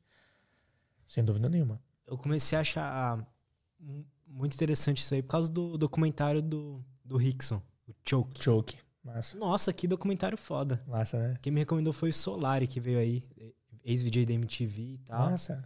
Aí ele me recomendou e, nossa senhora. Eu assisti faz muitos anos, cara. É, faz muitos nossa, anos. é muito foda, mano. É. Nossa, é muito foda. E aí, é legal o Rickson falando sobre isso, né? De uhum. que, porra, ali ele, ele, era um cara. Ele não era o menor daquele campeonato que ele lutou lá, mas ele, ele não era o maior também, né? uhum, né? Uhum. Ele deu um pau em todo mundo. É. Cara, é, o pessoal. Tem uma. Tem uma. A Grace Mag, que é uma revista um, especialista, especialista em jiu-jitsu e tal. Ela fez uma publicação há muitos anos atrás que ela dizia o seguinte: 50 coisas que você deve fazer antes de pegar a faixa preta. Hum. E uma delas era ter um Grace favorito. é verdade, cara. Quem acompanha acaba se identificando com alguém e tal. Cara, Rickson Grace é o meu Grace favorito. Por quê? cara, assim, eu não sei te explicar, mas eu, eu vejo a personificação do jiu-jitsu nesse cara, bicho. Ele é um samurai, cara. Ele é um samurai. Eu, eu não consigo olhar para ele assim sem, sem, sem admirar aquele cara, sabe? Eu recebi, recebi em primeira mão. Isso é uma vergonha que eu vou falar agora. mas eu recebi em primeira mão o livro do Rickson Grace, eu recebi da, da editora, mandaram, mandaram para mim, mas eu não terminei de ler ainda. Nessa correria de evento e tal, uhum. um monte de coisa para fazer, mas eu não terminei de ler. Então, assim, eu tô, fiquei muito feliz de ter recebido. E, ah. cara, é, o Rickson é um cara, um cara diferente, cara. Diferenciado. É uma das minhas metas de vida conhecer esse cara. Vai conhecer, é ah, questão de tempo, É né? questão de tempo, tomara. e é muito louco porque aquelas respirações que ele faz, o estilo de vida que eles levam, né? É o que você falou, um samurai mesmo, é. no tempo moderno, né? É, a família toda, cara, ela é. Ela tem uma. Ela, tem uma, ela foi moldada para isso, né? Então, assim, o Rickson comenta que a Carlos Grace e Hélio Grace tinham uma meta da construção de um clã. Carlos Grace teve 21 filhos, cara. Caralho. Hélio teve mais uma cacetada. Acho que Queriam ir pra guerra fazer é, um. Eu acho que teve 14, um sei lá quantos filhos teve. Teve um monte. Né? Então, assim, na época também, na época que foi feito, cara, não foi, não foi só com uma mulher e tal, é, mas eles tinham essa meta. Então, eles fizeram um monte de filho. Por isso que tem um monte de igreja espalhado pelo mundo. E muita gente bebendo do jiu-jitsu e, e, espalhando jiu-jitsu pra, pra. E por isso que tem tanto lutador. Então, assim, você vai ver, ah, tem fulano de tal, é Grace. Ah, é Grace, mas de que vertente? Ah, ele é filho do primeiro casamento do, do Carlos, que teve o fulano de tal, que teve a filha tal, e aí ele é Grace também. Por isso tem tanto cara assim, sabe? Tem vários Grace, então? Tem um monte, cara. Tem um Não monte. sabia. É. O, o- Hoje ainda tem, tem. Hoje ainda tem, claro que tem, óbvio, né? Mas é, no MMA hoje tem menos, né? Tem menos Grace, claro. O jiu-jitsu se popularizou, então é, é pré-requisito para você lutar MMA hoje, Total. você saber jiu-jitsu, né? É pré-requisito, não existe maneira de você treinar, eh, você lutar MMA sem saber jiu-jitsu, sem saber nada. Não, não, não tem como. E tem. Pô, rapaz, eu esqueci o nome agora. Tem um rapaz lutando no Bellator. E é bom, cara. Bom, bom, bom. Não é só jiu-jitsu, troca bem em pé e tal, é legal.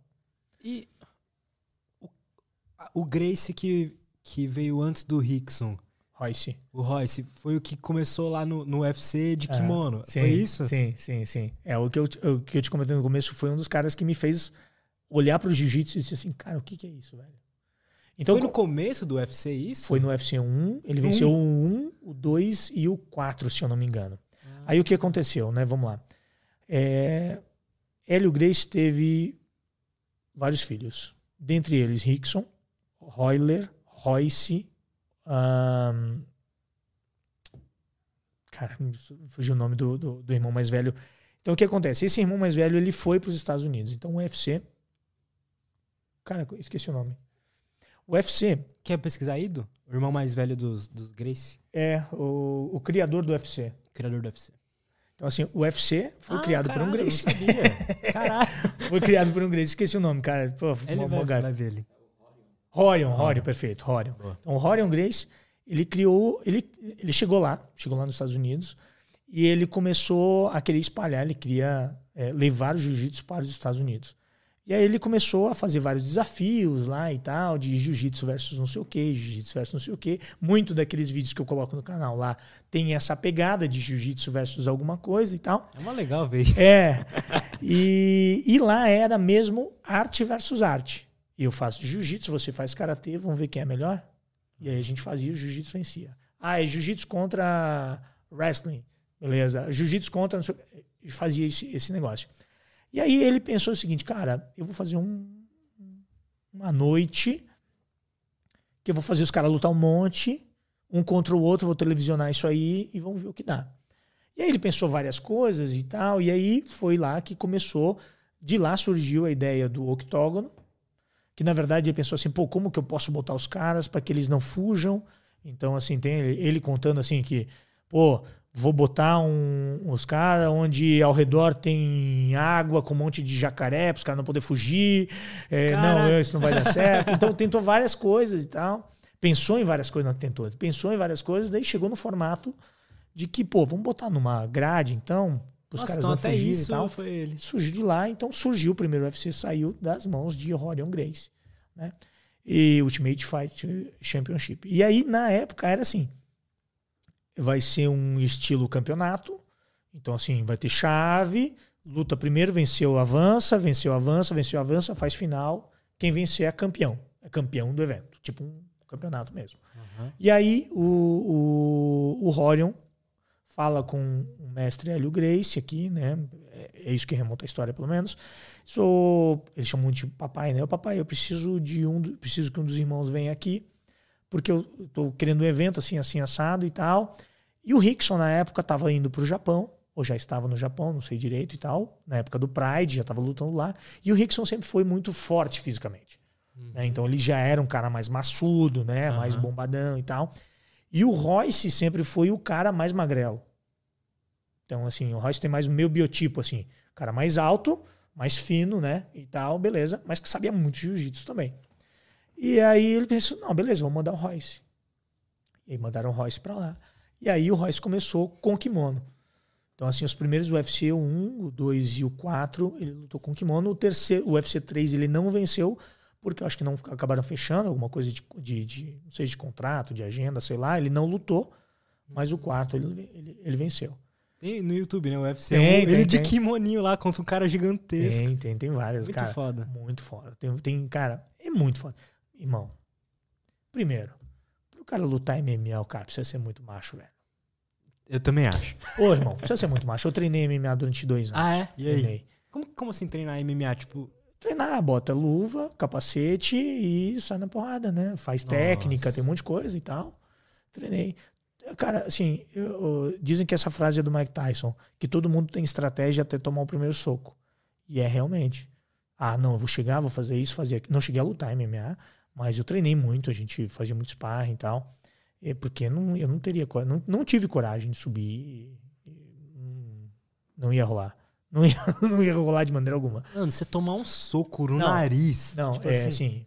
Eu treinava, Só com, de imaginar. eu treinava com luva de boxe, né? Aham. Que é maior e tal. Imagina sem com capacete, protetor bucal. Cara, tomava um soco na cara. Você não sabe onde você tá, cara.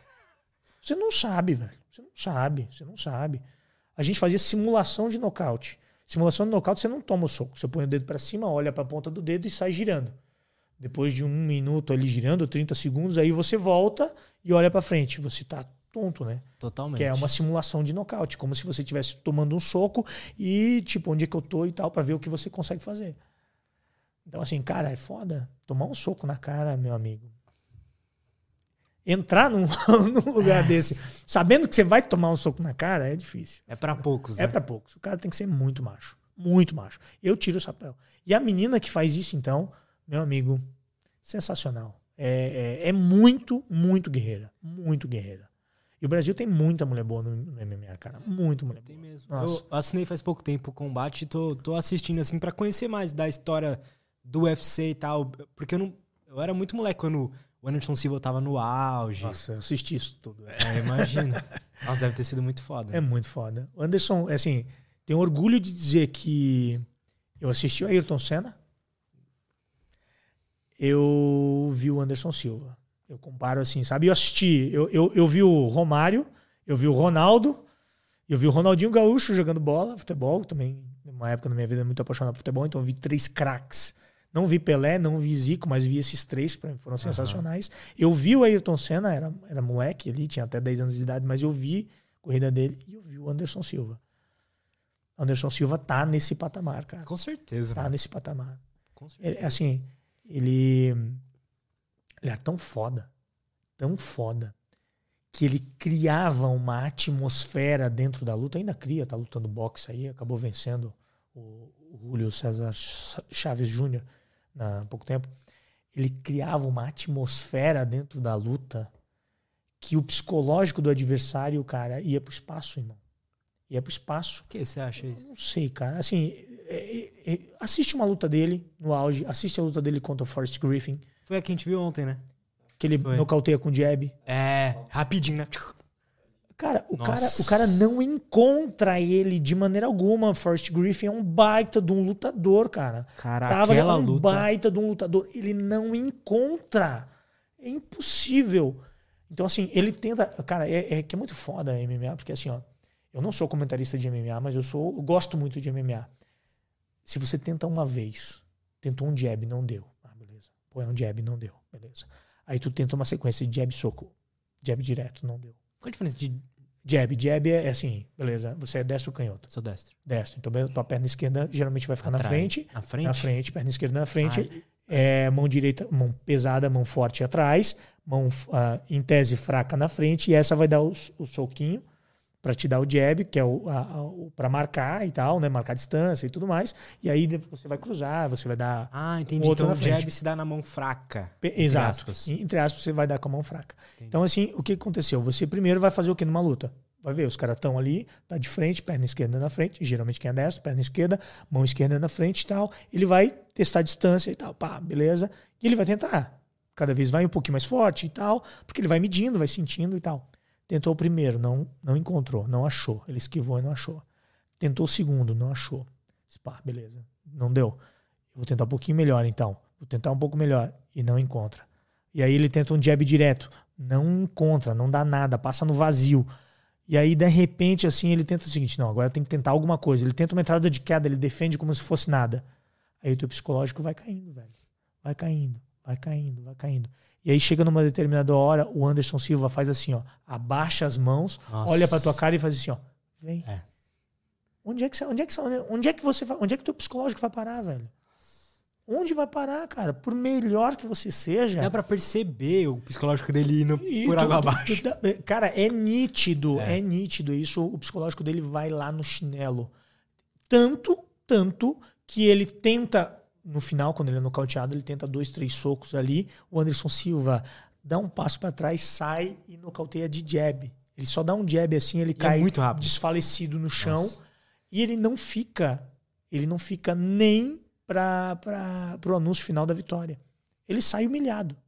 É, ele saiu correndo. ele saiu né? correndo, ele saiu humilhado. Nossa. Ele saiu humilhado. Entendeu? Verdade. Assim, então, cara, Anderson Silva foi, foi genial. Genial. Ele era que categoria? Ele era dos médios, né? Tem 82 quilos. 84 quilos, aliás. 84, não 82. 82 é jiu-jitsu. 84 quilos. Na- Mas aí, mas assim, 84 quilos pesando um dia antes, o cara deve pesar seus 96, 90 e pouco, né? Por aí. Ah, entendi. Vai lutar com os 90 e poucos, eu acredito. Entendi. Né? 90, quase 100. Tem lutador que tem lutador que perde 15 quilos e tá lutar. Loucura, mas perde. É, eu vi uns vídeos, né? Que os caras perdem um monte de quilo um dia antes. Uma semana, sei lá. Sim, tem um, tem um, tem um vídeo famoso na internet do. Do. Hoje tá ruim de eu lembrar o nome, cara, do Vitor. É, do ex-lutador do UFC e tal. E ele, ele mostra uma, uma perda, uma perda de quilo lá. Tem, cara, tem 2 milho, dois milhões de views lá e tal. É. Um, um processo de um evento que ele lutou. Eu tô cada vez mais achando muito foda a luta. Eu acho que a luta. Eu não sei o, o sentimento que traz você assistir uma luta, por que, que é assim, mas é diferente. É que você gosta de futebol também, mas é diferente de assistir futebol. A luta para. Aí eu parei, eu, parei de, eu, eu parei, eu parei de curtir futebol depois que eu conheci luta. Depois que eu comecei a treinar jiu-jitsu. Eu, eu parei, não acompanhei mais. Não acompanhei mais. A luta é uma coisa meio primal, assim, É, tá dentro é. da gente, né? É, é. A gente lutou a vida inteira, né? Lutamos a vida inteira, lutamos pra tudo. Então, quando a gente olha assim, quando a gente vê a vitória de alguém, a gente se, se, se, se materializa naquilo. Principalmente quando é alguém que a gente admira. É. A gente assim, porra, eu vou torcer pra esse cara, esse cara venceu, porra. O esporte é assim, na verdade. né? esporte. O esporte todo é assim, né? Eu, como sempre, pratiquei muito esporte, eu sempre gostei e tal. Então, é isso. Hoje, vamos fazer um intervalinho, que eu preciso ir no banheiro, rapidinho. E aí, quero falar mais algumas coisas. Já voltamos. Fechou? Tranquilo. é. Rapidinho.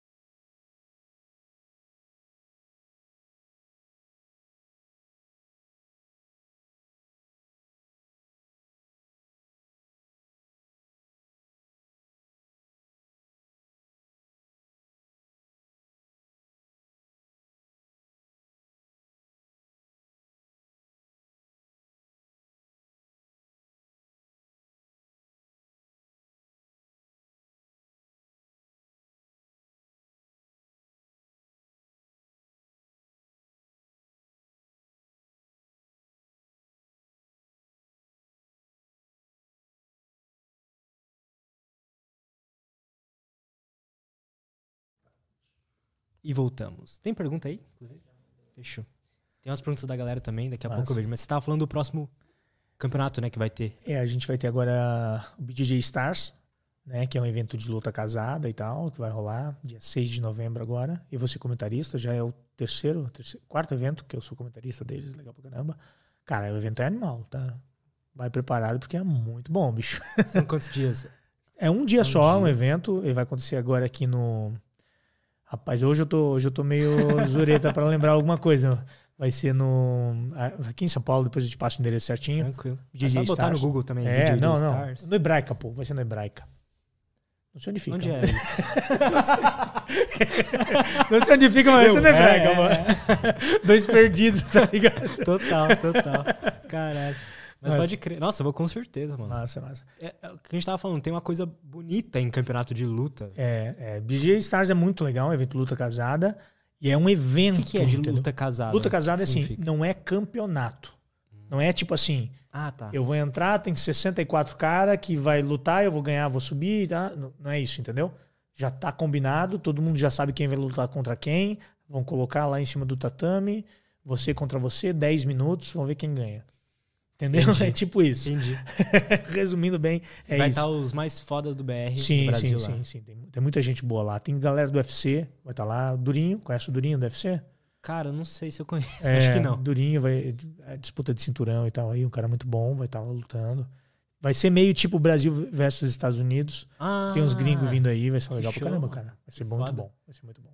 Hoje em dia, você acha que tem mais... é, tem espaço pra surgirem novos eventos assim? Tem, sem dúvida. Sem dúvida tem, cara. E tá surgindo, né? O evento que eu fui ontem, por exemplo, que é o, o Big Deal, é, é um evento relativamente novo, cara. Um evento novo que tá ganhando, ganhando corpo e tal, e tá trazendo bastante gente. Então, assim, é uma maneira de divulgar o atleta, sabe? Então, o que acontece? Tem demanda pra jiu-jitsu, cara. Tem demanda pra luta desse jeito, sabe? Tem o pessoal demanda, gosta, tem demanda. Tem muita gente.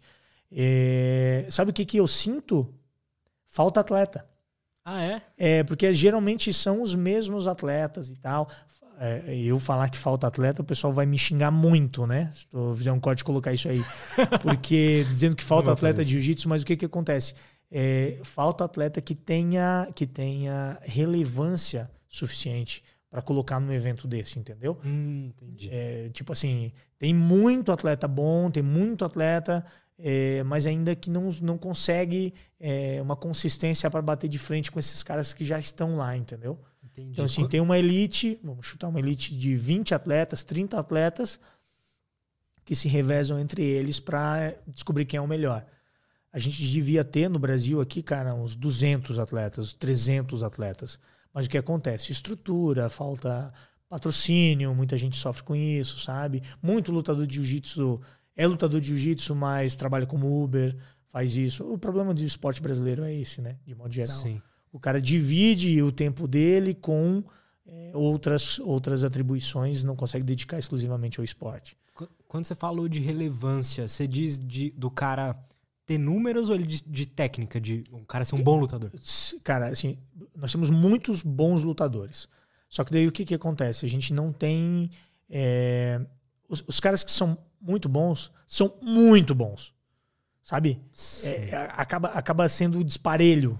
ah, sabe? Essa, essa, é isso que eu sinto dentro do, do mundo. A gente tem muitos, muitos, muitos, muitos medianos para bons e alguns que são realmente assim excepcionais, Uhum. sabe? Que são diferenciados e tal. Obviamente que os eventos querem quem? Os diferenciados, esses eventos de luta casada, porque eles querem vender esses caras Sim. Sabe? Então querem vender o evento e acabam contratando esses caras aqui. E aí quando vão para a luta acaba tendo muito muita disparidade e tal. Mas quando a gente consegue confrontar dois caras é, que não são estrelas, mas são caras bons, dá muita luta legal, cara. Dá muita luta boa, sabe? Então assim, a gente tem que a gente tem que criar ambiente para que a gente tenha ah, condições de transformar os caras bons em excelentes sabe? Uhum. Aí é a estrutura de um Aí é a monte de coisa. estrutura, A estrutura de, de um de treino mesmo, né? De a gente tem material humano, sabe? A Aham. gente tem material humano para isso. Entendo. O brasileiro gosta de luta. Gosta de lutar pra caramba. Vale Tudo começou aqui. Né? Então, assim, Ah, o é? UFC. Ah, é, porque eu o vi UFC os caras falando vale tudo até na gringa, né? é, o nome vale isso, tudo. Vale Tudo começou aqui. Esse, esse negócio de Vamos botar dois caras pra lutar e ver quem ganha? Começou aqui, cara. Entendeu? Que foda. Então, o brasileiro sempre gostou muito disso. Eu tenho um. Eu queria saber sua opinião. Se... Tem alguém hoje, assim, que pode chegar no nível que o Anderson Silva tá? No UFC, você fala? No UFC. No UFC, luta. Cara, Tava, né? eu acho difícil, cara. Acho difícil. Porque o que que acontece? É, muita gente, muita gente, muita gente acaba gerando muita concorrência, né? Então, assim, o, o- o Anderson Silva era, foi gênio, mas é, eu acho difícil a gente ter alguém que seja no nível dele, sabe? Porque vai ter muita gente com um potencial muito grande disputando. Para aparecer um outro gênio do jeito que ele é, eu acho difícil. Entendi. Acho difícil. Entendi. O que, que você acha do Charles? Charles, Charles é fantástico, cara. Gosto muito dele. É, é o cara que melhor usa o jiu-jitsu no UFC. É, Ele, ele, tem, ele foi o que mais finalizou, né? Sim, de ele é o, ele é o, ele tem, ele, ele é o detentor do recorde de finalizações do UFC, Charles do Bronx. Que foda. É- Ele é muito bom, cara, muito bom. É um cara que tinha um problema no início da carreira dele, ele tinha um problema de luta em pé. Ele era meio cru, assim, dependia muito do jiu-jitsu e tal. Jiu-jitsu salvou ele algumas vezes, algumas vezes, mas aí ele, ele conseguiu encaixar, conseguiu acertar esse, essa deficiência no jogo dele e, e tá bem, cara, graças a Deus. Inclusive, o último aí, né, que ele, que ele ganhou foi. Não foi de finalização, né? Não, né? Foi, eu não lembro direito como foi, mas foi, foi bem. E assim, cara, ele. Um lutador de MMA, ele não é feito. é- é- não, não dá mais pra tirar de um esporte onde ele é gênio e colocar ele no MMA, ele não vai ser. O exemplo assim. É, o Royce usava o jiu-jitsu e foi gênio na época dele e tal. É, um cara tão bom quanto o Royce hoje, que só faz jiu-jitsu, não consegue mais. Então, por exemplo, a gente tem é, no MMA hoje, no UFC, o Rodolfo Vieira. Você que treinou jiu-jitsu sabe quem é Rodolfo Vieira? Não. Rodolfo Vieira, é, de kimono, lutando de kimono, foi o cara que, assim, é um, é um dos meus ídolos do jiu-jitsu com kimono. O cara é um rolo compressor. De kimono, cara, pra parar esse cara, tinha que pegar um pedaço de pau e dar na cabeça, sabe? Assim, é muito difícil. É, é um cara genial de kimono e tal. E ele foi pro UFC, é, sem kimono também, obviamente, né? Mas assim, ele foi pro UFC e ele sentiu muita dificuldade naquele negócio que a gente conversou ali sobre tomar soco na cara. Então, assim, ele dependia muito do jiu-jitsu e tinha pouco, pouco essa parte de luta em pé e tudo mais. Então, ele, ele sofreu no UFC com isso. E aí o que acontece? Ele vai ter que se tornar um cara, um cara mediano para bom na luta em pé, para que ele consiga pelo menos manter um nível para levar para o chão e, e, e aí Aham. sabe? Ficar disparelho o negócio, para ele conseguir fazer o que ele realmente sabe fazer, sabe? Então, assim, não dá para ficar cru numa determinada modalidade hoje no, no MMA. Hoje no, no Gil, quem são os, os melhores do Brasil, assim? Cara, é, tem, muito, tem muito cara bom, né? Tem muito cara bom em determinadas categorias, mas o cara que hoje fez uma migração pro, pro MMA e, e é o cara que tem mais títulos, tem 13 títulos mundiais, são uma cacetada de títulos absoluto. Absoluto é quando junta todos os pesos, pega a faixa preta, luta todos os pesos, quem é o melhor dos pesos. Esse cara é o, é o, é tem mais título mundial, Entendi. que é o Marcos Almeida Bochecha. Bochecha. O Bochecha. O Bochecha é um cara também. É, é- é o cara do jiu-jitsu hoje. É, é ainda o, o- o campeão mundial, porque não teve mundial desde que ele parou de lutar jiu-jitsu, né? Agora ele tá, ele tá só no MMA. A gente vai ter mundial de jiu-jitsu agora, vai rolar na, na, na, na Califórnia também em dezembro. E aí a gente vai ter um novo rei absoluto do jiu-jitsu, que em tese a gente diz que é o melhor é, lutador de jiu-jitsu, né? Quando o cara vence o absoluto, ele é o melhor lutador de jiu-jitsu do mundo. Os Então, brasileiros costumam vencer bastante? Só o brasileiro vence. Ah, é? É, é, tem muito Que pouco foda, gringo mano. que vence. Muito pouco gringo que vence. Sim, tem, uma, tem um americano que é o Mike Musumeci, que, vence, que venceu o peso galo, né? Americano muito bom, muito bom mesmo. É, mas o resto ali, cara, só. Tem no peso leve, tem o, o Jamil, que é um Jamil Taylor, que é um americano também que venceu. É, peso pena, aliás, não peso leve, que é um americano também bom, mas o resto é só brasileiro. Caralho. Que foda, mano. Se você tivesse que. Como fala isso? Se você tivesse que fazer alguém ir treinar jiu-jitsu. Alguém que nunca treinou. Minha esposa. Como é que você aborda essa pessoa? Fala assim, por que, que, é, por que, que vale a pena? Por que, que vale a pena? Aham. A gente já falou diversos pontos aqui porque vale a pena.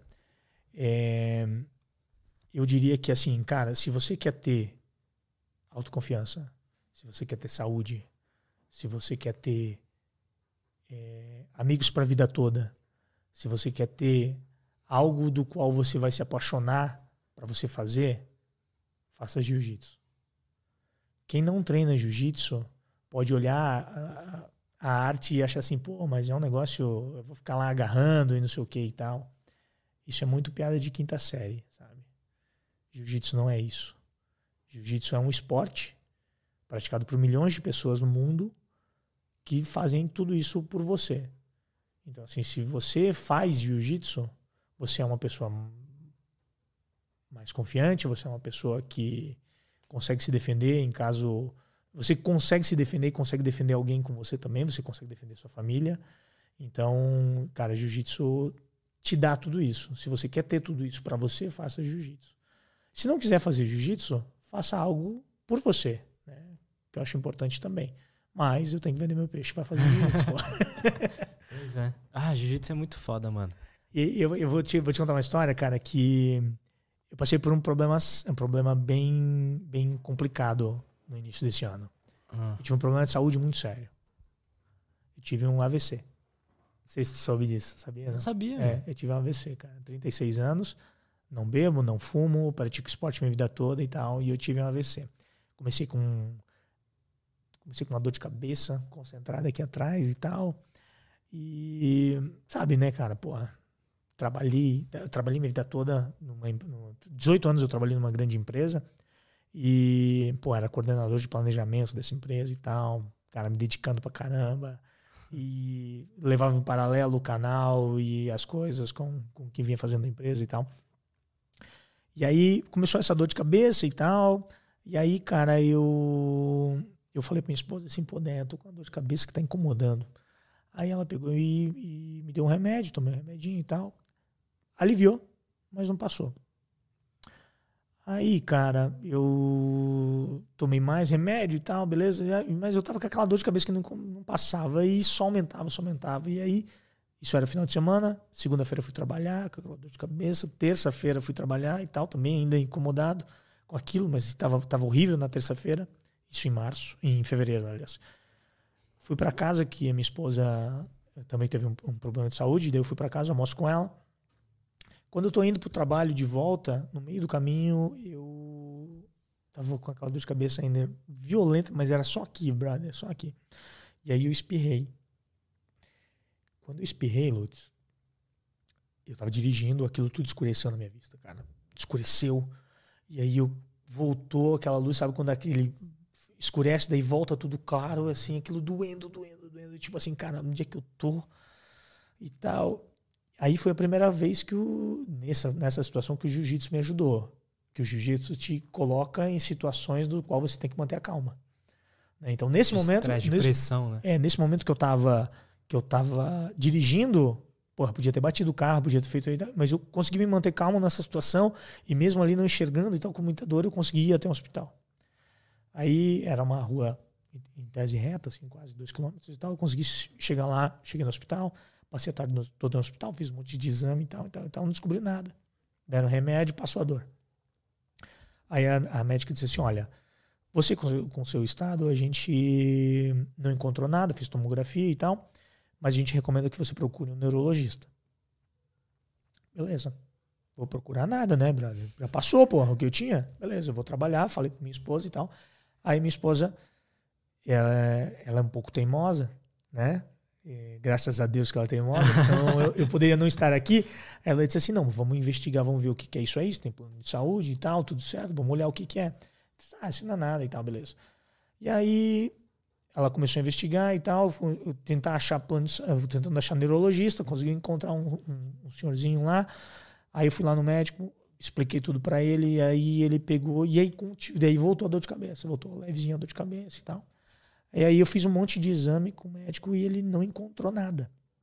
Fiz ressonância, fiz um monte de coisa e tal. O médico não encontrou nada. Exame de sangue, tomografia abdominal, porque ele achou que era não sei o que e tal. Beleza. Não encontrou.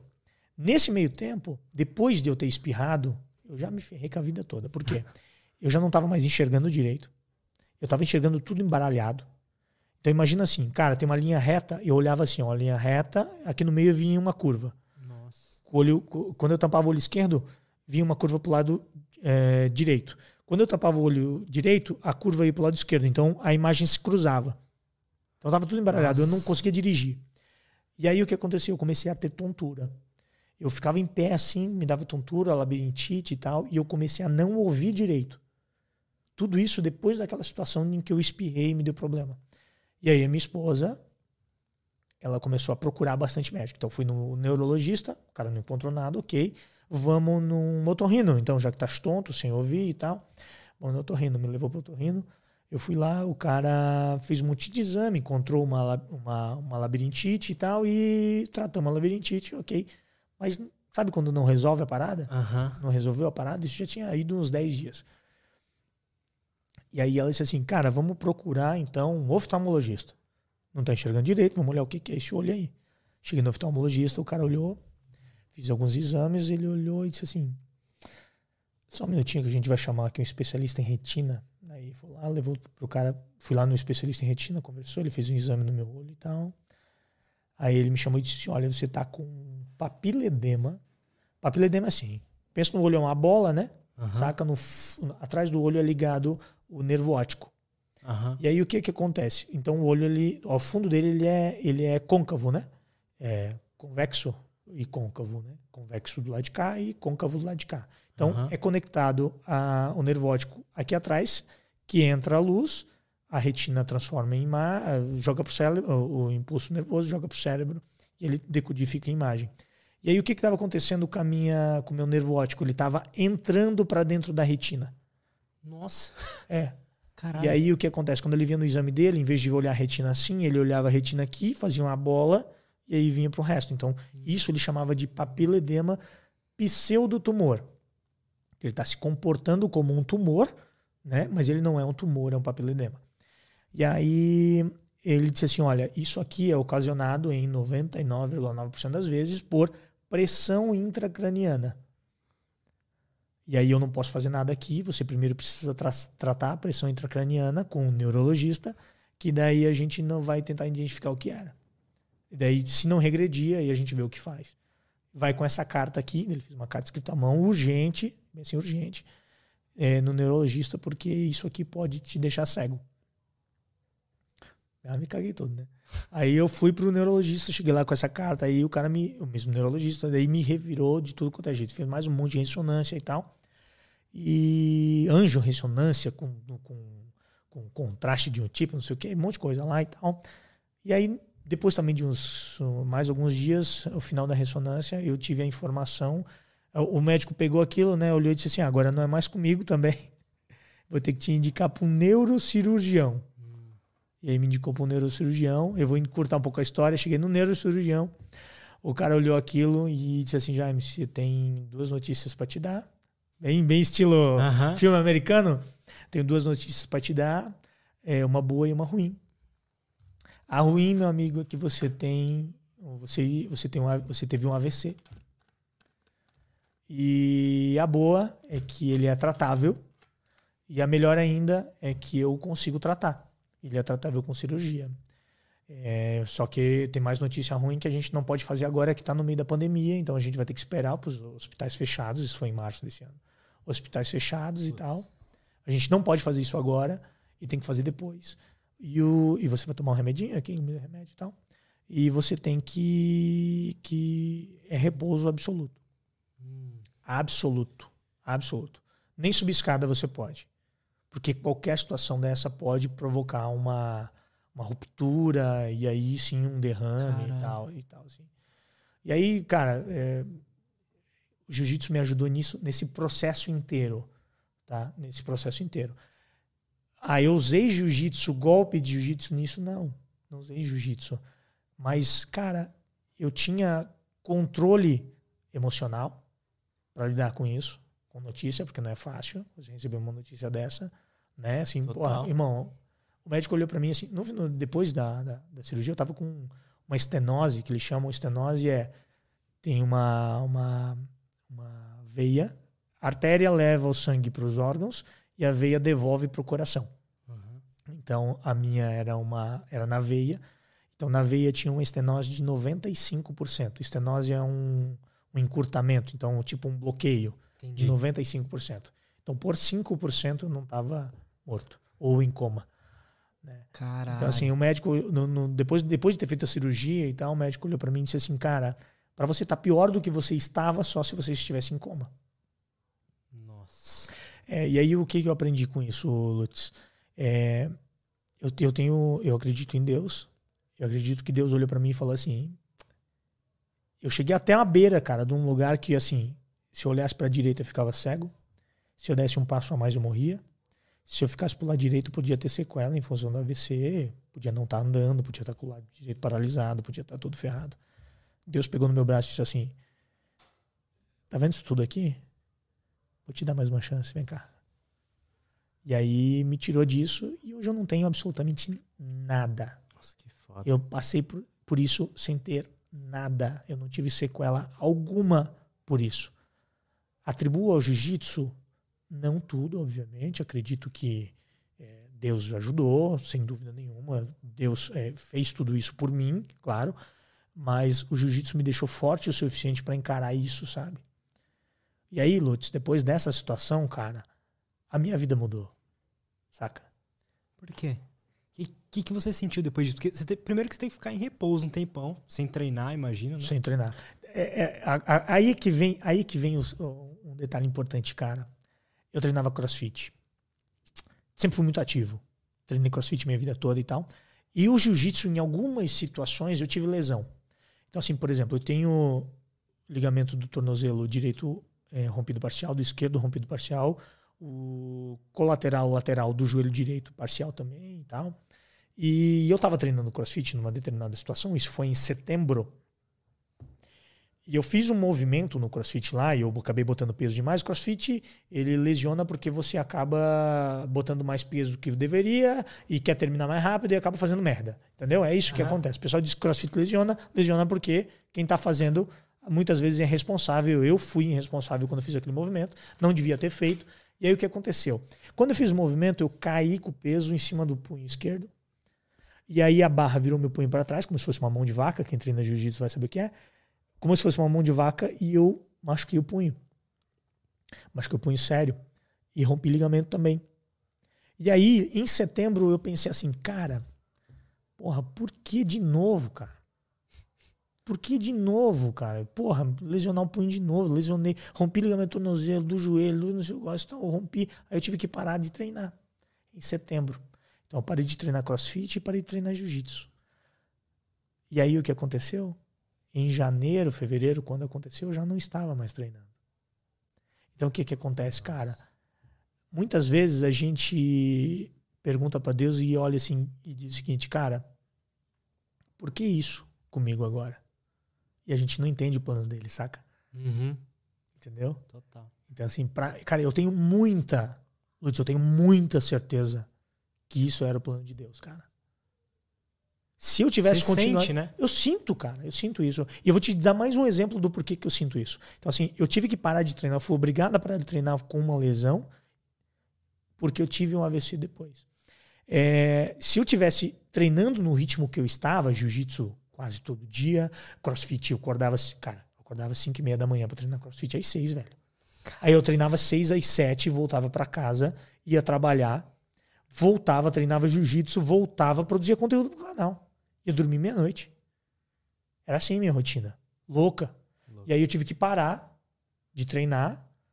E aí eu comecei a produzir mais conteúdo e comecei a trabalhar mais e tal. E aí o que acontece naquele período final, eu estava trabalhando mais na empresa, do que para mim tal. Isso já é um outro, um outro papo que a gente pode emendar uhum. em seguida. E aí o que acontece? É, então é isso. Eu, eu, fui forçado por uma situação externa a parar de, parar de treinar. É, E o porquê que eu te digo que Deus tem um plano, cara. Quando eu recebi o diagnóstico de AVC, é, que eu tive que parar de fazer tudo que eu estava fazendo, o médico disse assim: ó, a gente não sabe quando vai fazer tua cirurgia.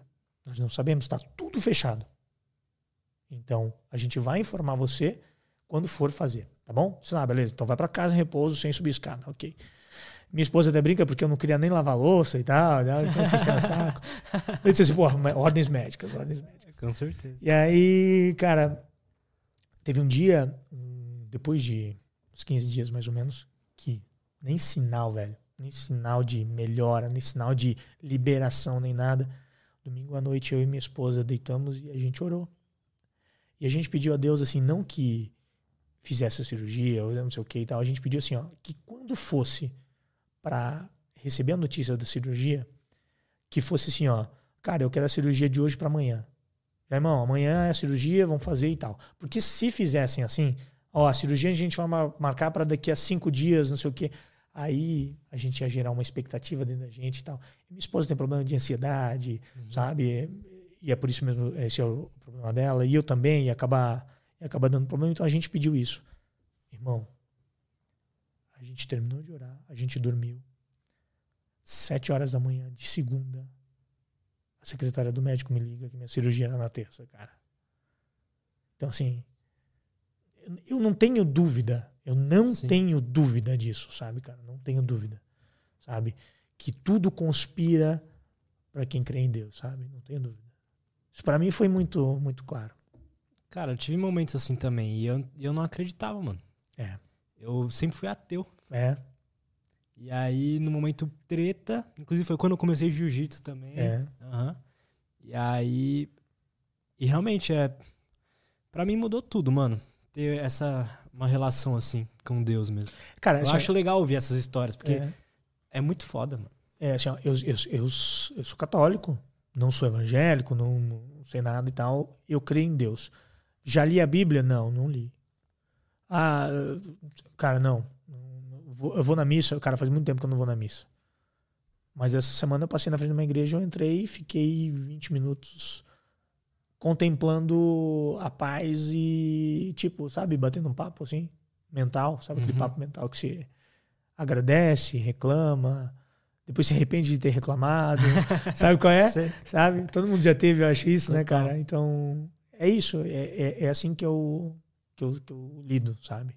Com as coisas. Isso para mim foi importante. E aí o que aconteceu? Depois de, depois de ter o AVC, de ter tratado, de, de, de ter visto que Deus operou na minha vida, de, de ter acontecido tudo isso. Quando que você que foi a cirurgia assim? Que você... Março? Março desse ano, março 20, mesmo. Ah, é, é, faz março, dia 20, uhum.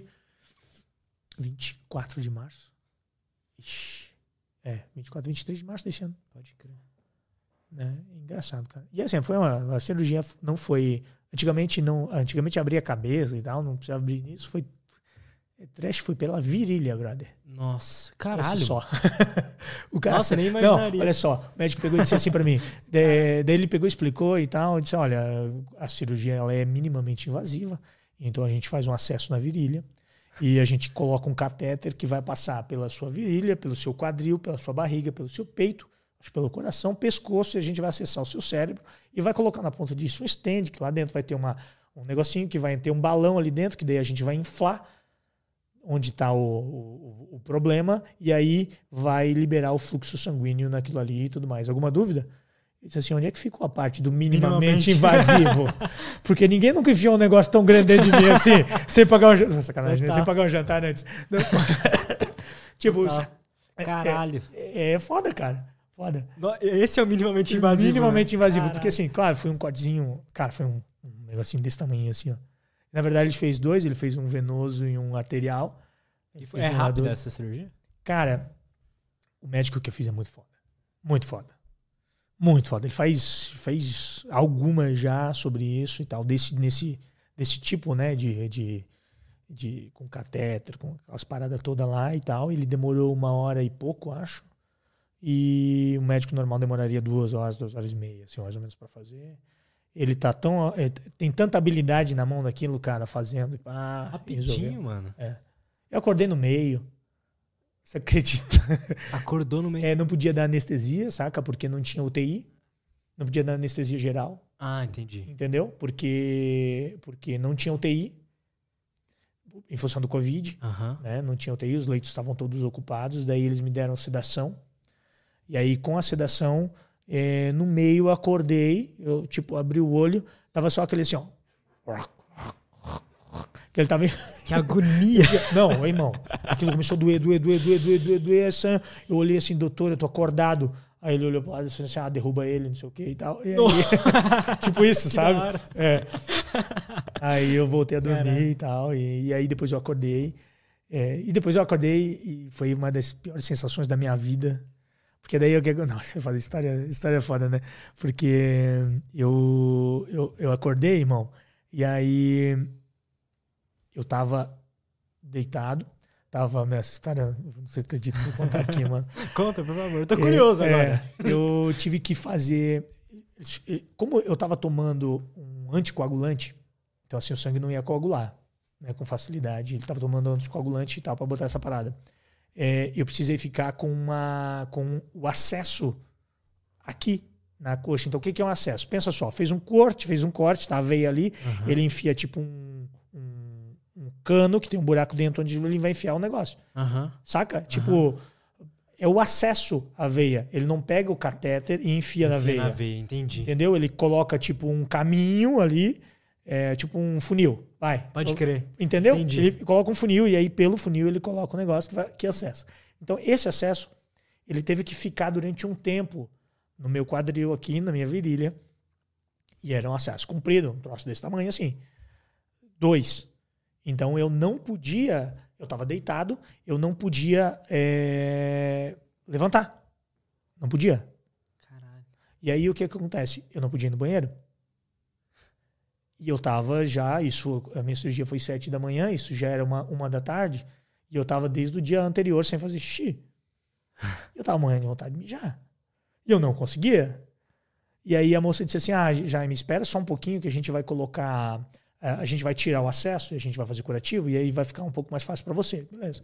Eu fui lá, tiraram o acesso, botaram o curativo, mas assim, você também não vai poder levantar com o curativo por mais três horas. Assim, cacete, como é que eu disse assim, não, é possível, não sei o que. Daí chegaram e disseram o seguinte: ah, pega o papagaio aqui.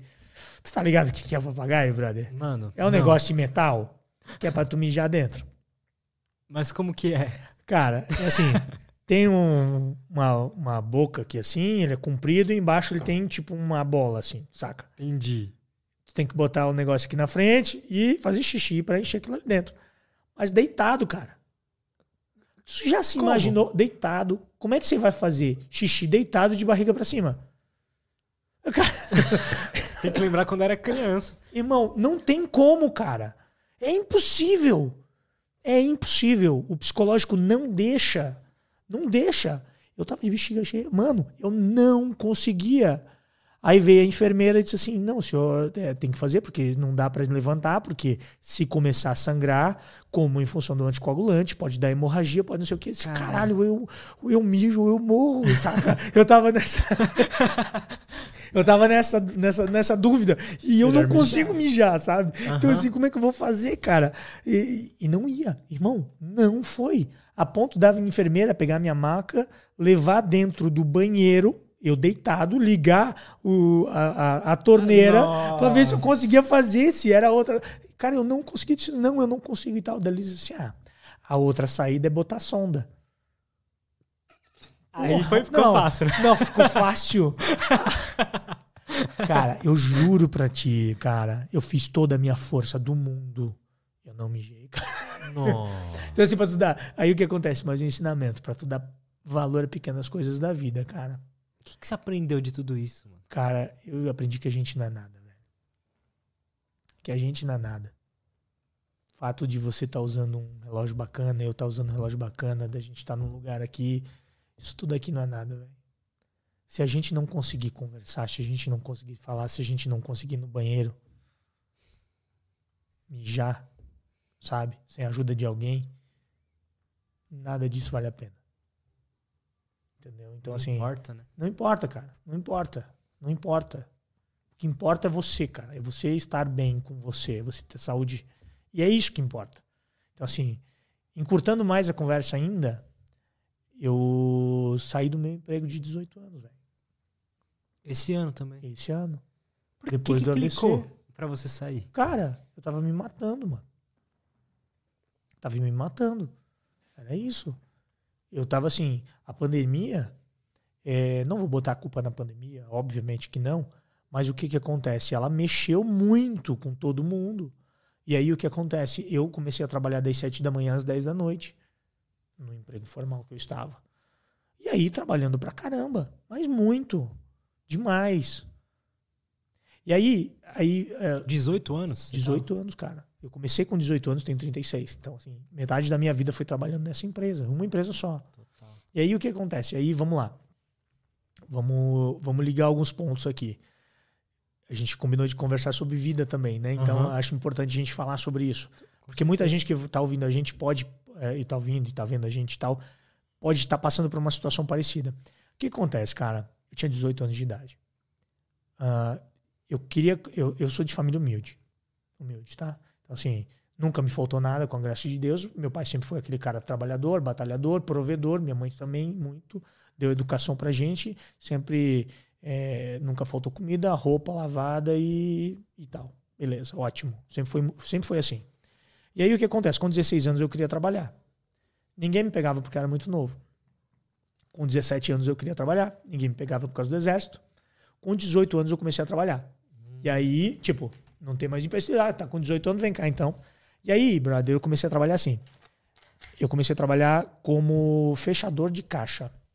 Como é que era? Vamos fazer minha rotina. Eu já estudava, já fazia faculdade na época. Fazia faculdade de TI. Vai. Aí eu acordava três da manhã para pegar busão às quatro, porque eu tinha que caminhar mais de um quilômetro de noite e tal. Para pegar busão às quatro, para chegar no trampo às cinco, para trabalhar até uma e meia da tarde, para chegar às três da tarde em casa, para comer alguma coisa e dormir até às quatro e meia, onde eu ia botar a roupa, ia pegar o busão às cinco e vinte, nunca esqueço, cinco e vinte para ir para a faculdade, chegava às seis na faculdade, estudava até às dez, chegava em casa às onze, comia alguma coisa, ia dormir para acordar às três da manhã. Então, onde eu dormia? Das onze às três da manhã. Fiz isso durante quase quase quatro, seis meses. É, de quatro a seis meses da minha vida foi assim. Ralei pra caramba, irmão. Lá. Ralei pra caramba naquela empresa e tal. E aí o que aconteceu? Eu sempre quis crescer, né, cara? Então, assim, porra, sempre foi um cara que nunca aceitou o que me deram. Eu sempre fui atrás de criar algo mais e tal. E eu sempre quis crescer na empresa e tal. Ambicioso, né? E nesse é sentido. ambicioso nesse sentido. Quero mais, quero crescer, vejo o que dá e tal. E aí o que, que acontece? A, a vida corporativa, eu não estou falando mal da empresa, estou falando de vida corporativa porque eu conversei com outras pessoas que trabalhavam em outras empresas que tiveram situações semelhantes à que eu tive. Então o que, que acontece? A empresa, ela, ela, ela, a- vida corporativa, na verdade, ela tem um sistema, um sistema que é assim, que ela acaba matando o sonho do jovem. Saca qual é? Porque o que, que eu vou te dizer? Sei. Eu, com 18 anos, cara, quis crescer. Então, assim, o que, que você pensa? Quanto mais esforço, mais resultado. Certo? Uhum, Então, assim, quanto mais eu me esforçar aqui, mais eu vou ter resultado em termos de crescimento salarial e tudo mais. Eu fiz a primeira vez, esforcei pra caramba e tal, tive resultado. Pô, que legal. Caramba, saí da produção, onde eu trabalhava na- na- com fechamento de caixa, fui pro escritório na época. Tá, beleza, ótimo. Ali no escritório, trabalhei um tempo e tal, comecei a me esforçar, me dedicar e tal. Porra, fui virei analista. Ah, beleza, trabalhei um tempo, não sei o que, me dediquei, virei analista sênior. E depois de um tempo, tava tudo funcionando, tava tudo indo ok. E as empresas, geralmente, cara, na empresa onde eu trabalhava, ela tinha um sistema que era assim, um sistema de avaliação 360 graus. Então, assim, eu, Jaime, sou um cara que avalio o meu superior, que avalio, sou avaliado pelo meu superior, aliás, que avalio meus colegas e meus parceiros, que, que, eles que quem trabalha comigo me avalia também e tal, e dão uma nota, dizem no que eu sou bom, dizem, dizem no que eu sou, é, no que eu posso melhorar, e ao final disso, é, o meu chefe olha e diz o seguinte: olha, a gente vai trabalhar isso, isso, aquilo e tudo mais, para você fazer e tal. E aí o que, que acontece? Eu cheguei até um ponto que eu virei coordenador. Cara, tinha um bom salário, irmão. Tinha um bom salário. Tinha um bom cargo. É, hoje eu tenho meu apartamento pago, tenho meu carro pago, tá, sabe? Então, assim, não tenho, tenho. Sou um cara bem de vida nesse, nesse quesito e tal. E o que que acontece? Sempre falta algo, cara. Sabe qual é? Uhum. Sabe qual é? Então, assim, tipo, e aí, e aí nesse sempre falta, te prende.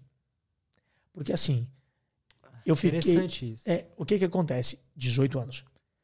Foram sete anos, sete anos como coordenador. Sete anos como coordenador.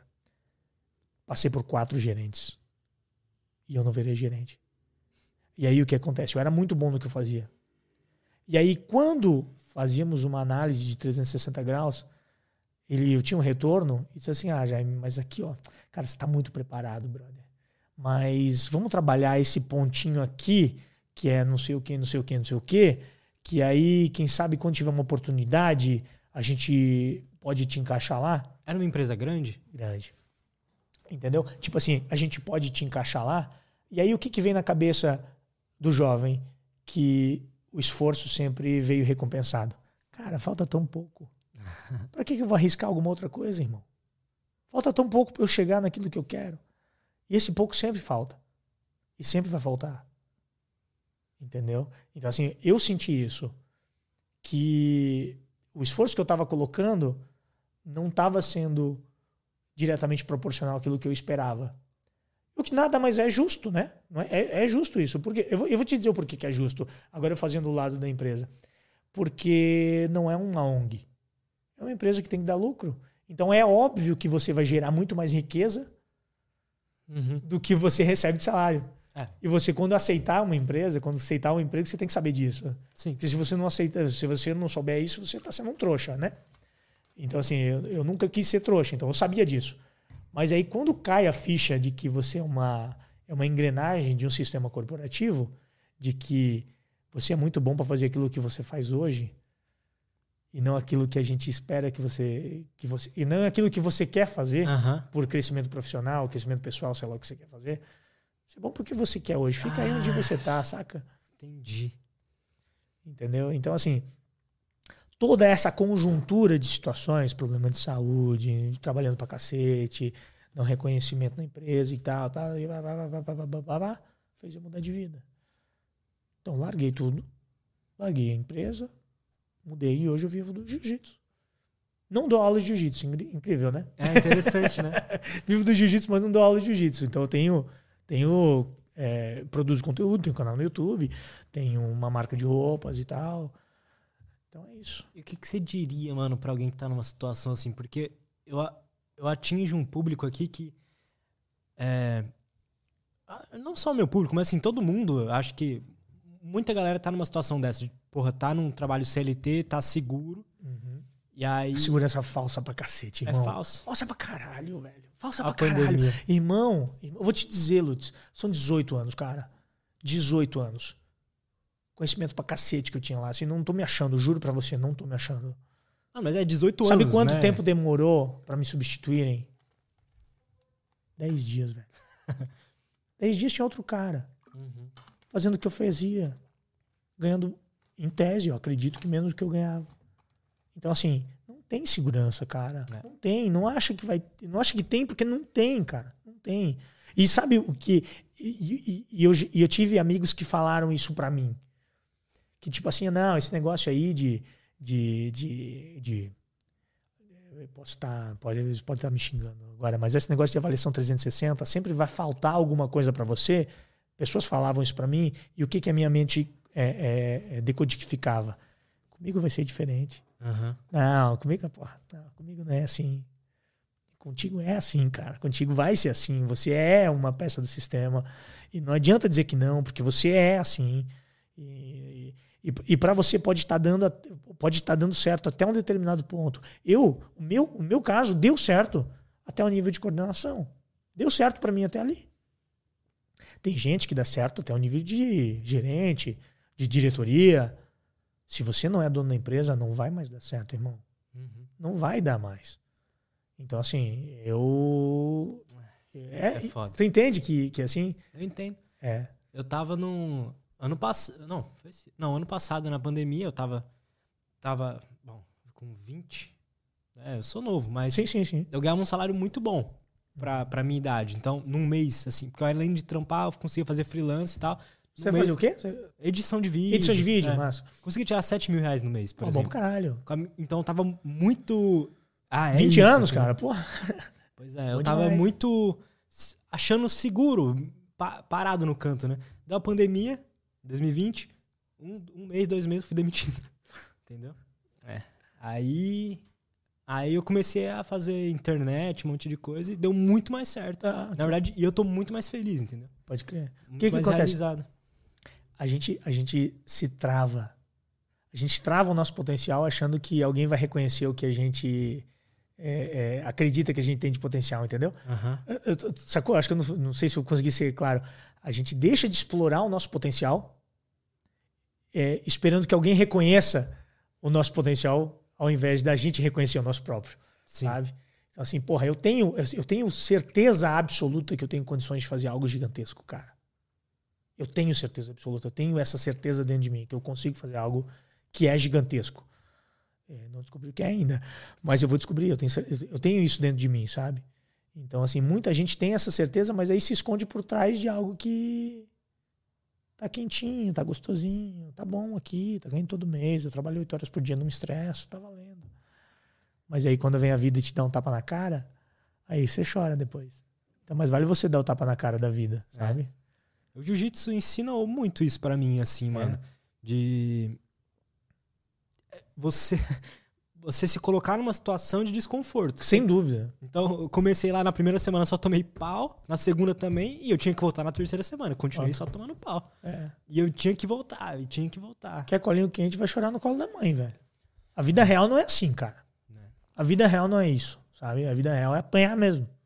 É apanhar. A vida real hoje, eu e minha esposa, é...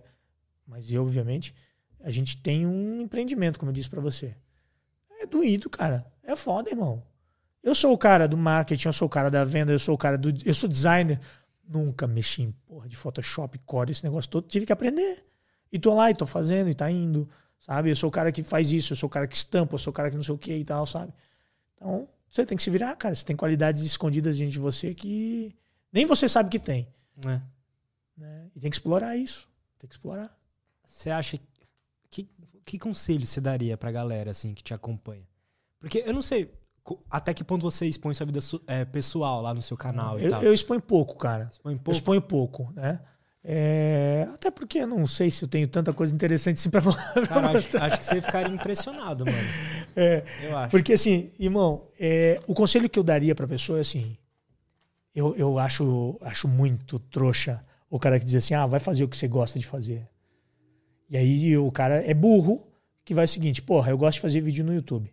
Ele vai lá e larga o emprego dele e vai fazer vídeo no YouTube. E aí ele vai começar do zero, fazer vídeo no YouTube. Ele não sabe nem ligar uma câmera, ele não sabe nem qual é o aplicativo de edição que ele tem que fazer e tal. Mas é o que ele gosta de fazer e o guri do YouTube, o guri da internet diz pra ele que ele tem que fazer o que ele gosta para ser feliz na vida.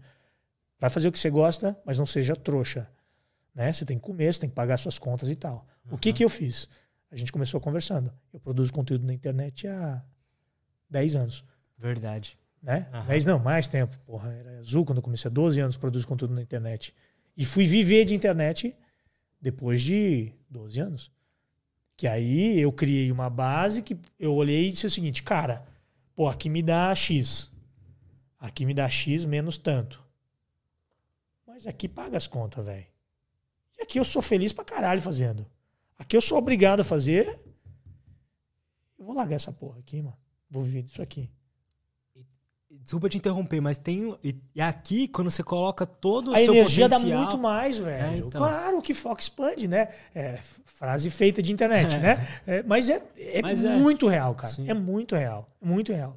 Se você se entrega naquilo, acontece, velho. Acontece. Você vai errar, não vai dar certo, vai dar errado. Vai dar muito errado até dar muito certo, cara. Vai dar muito errado até dar muito certo. O primeiro evento que eu fiz, primeiro evento que eu fiz como comentarista, hoje eu sou chamado pra cacete pra ser comentarista de evento. Né? Então, assim, é. Você primeiro é tipo evento o que eu fiz. É, tipo assim, ó, o primeiro evento que eu fiz, velho, é, eu me ofereci, fiz de graça. Olha aí, que foda. Fiz de graça. Aí tinha uma galera, ah, você é maluco, fazer de graça, não sei o que e tal. E disse assim, cara, eu nunca fiz. Nunca fiz. Quero fazer, quero ver se é legal e vamos ver qual é. E eu fui lá e fiz. E aí, gostei. E aí a galera me viu fazendo, disse, ah, você faz isso também? É, faço e tal. Só que a gente queria te contratar. Ah, é, beleza, então vamos conversar. Vamos conversar e tal. Entendeu? Então, assim, é, muita gente tem medo.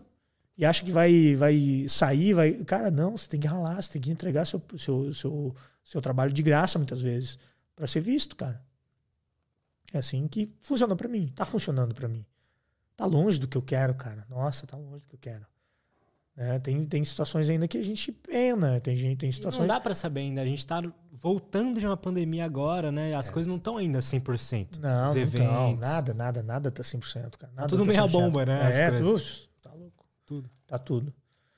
Mas, cara, estamos plantando, né? Estamos plantando. Você está plantando aqui também, eu achei muito legal o espaço, legal pra cacete. Legal. Com certeza. Nossa, eu gostei muito do papo, mano, porque eu gosto de jiu-jitsu, eu gosto de luta e eu gosto quando o convidado traz uma, uma coisa da vida dele, é, né? Show. Porque há uns dois, três anos atrás, esse formato aqui, uhum. podcast, mudou minha vida porque o cara sentava e falava uma história, alguma coisa, que eu sempre aprendi alguma coisa nova. Pode ter certeza que eu aprendi coisa aqui também. A galera também. Legal. Muito foda, mano. Vamos ler umas perguntas Claro, galera? pô. Bora lá. Vou pegar aqui. Primeiramente, como é que o pessoal faz para te seguir? Quais são as, as suas redes sociais? Procura. Eu trabalho mais ativamente em Instagram e YouTube. Então procura muito mais ação jiu-jitsu, você vai encontrar. Show. Vamos lá. Tem a minha foto. Boa. O Cortes perguntou: Boa tarde, pessoal. Boa tarde, Lutz e Jaime.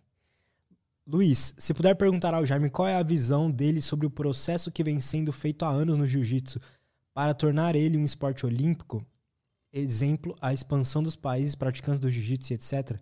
Nesse processo, ele tem algum receio? Receio do esporte deixar sua essência para entrar dentro de uma caixa com técnicas limitadas e etc.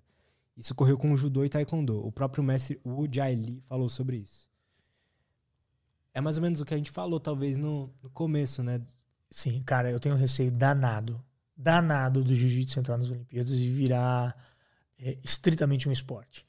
Cara, o que aconteceria se cara, entrasse assim, ó, ele, ele, ele, ele, assim, ó, vamos lá. Uh, taekwondo é uma arte linda. É muito foda. É muito foda. E sabe como é que funciona o taekwondo olímpico? Não. Ponto. Ponto. Hum. Perde a marcialidade, cara. Perde tudo, entendeu? Tipo, ele tem que ser plástico para ser televisionado, mas ele perde a, a marcialidade. Uhum, entendeu? Total. Ele não é. Ele, ele, sabe, assim, no judô, o que fizeram com o judô, cara, foi assim. É... O que fizeram com o judô? Irmão, tiraram um monte de técnica de judô. Um monte de técnica. Não pode mais é, fazer catada de perna. Ah, o cara entrou, pegou a lapela, tem que ter tantos segundos. Ah, não sei o que. Cara, criaram tanta regra no judô, tanta regra, para tornar ele é, vendível é, para televisão, que, cara, tá assim muito difícil, sabe? Muito difícil assistir uma luta de judô. Então, tudo, eu assisti tudo no... pela publicidade? Tudo, tudo para tudo para ficar bonito para TV, entendeu? Então assim, cara, ele, cara, o judô tá horrível. Desculpa, para assistir uma luta de judô, eu, eu sou apaixonado por esporte. Olimpíada agora lá no Japão, eu virava madrugada assistindo, curto demais, não conseguia assistir judô, cara. E tá ali judô com jiu-jitsu é uma, Total, uma, né? uma coisa com a outra, sabe? Então, assim, ficou um negócio de. Pô, principalmente os mais pesados. Ficou um negócio de empurra, empurra, cara. Dificilmente o cara entra uma queda, porque se entrar uma queda meio, meio assim, ele toma punição, e aí se tu se toma ah, punição, entendi. o outro fica enrolando. Pra, sabe, perde a marcialidade, perdeu o negócio, perdeu a essência da, da arte marcial, perdeu o negócio, sabe? Então, assim, eu tenho medo do jiu-jitsu entrar numa, numa, numa Olimpíada e ficar dessa forma, sabe? Ficar assim, acabarem cortando golpes, cortando situações no jiu-jitsu que, que, que, perde a essência da arte marcial. Faz parte. É, por exemplo, olha só, é, o jiu-jitsu ele tem ele, ele, ele teve vários tem vários golpes proibidos de jiu-jitsu em competição. Eu ia te perguntar isso. Ah, é verdade. Tem vários golpes proibidos, né? Então assim, é, obviamente visando a integridade física do atleta.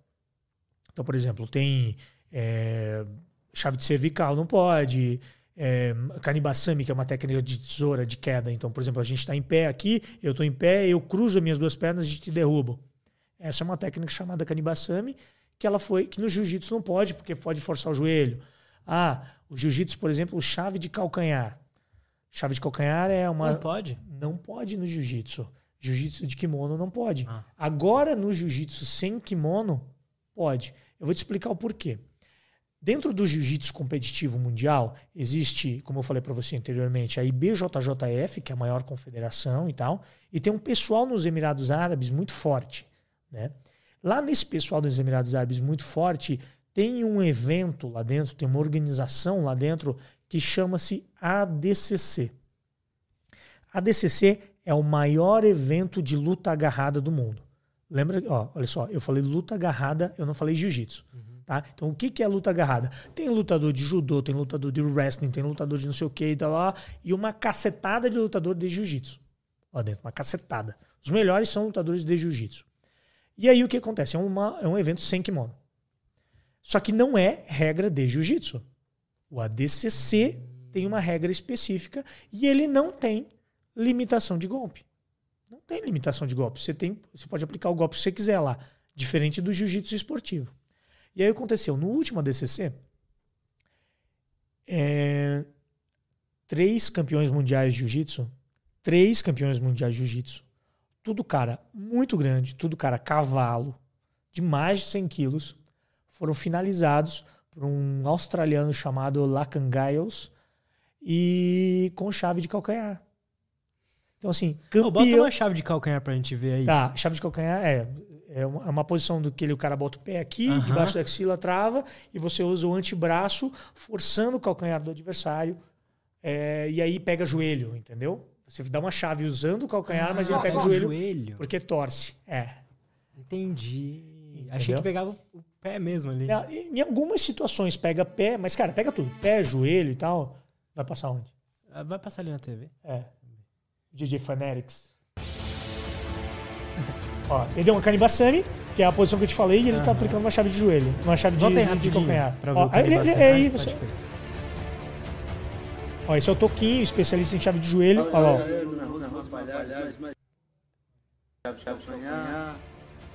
É, esse é o, é o chave de pé. Algumas variações também. E Ó, esse aí, ó. Nesse momento, parou. Consegue parar ali? consegue. Volta um pouquinho.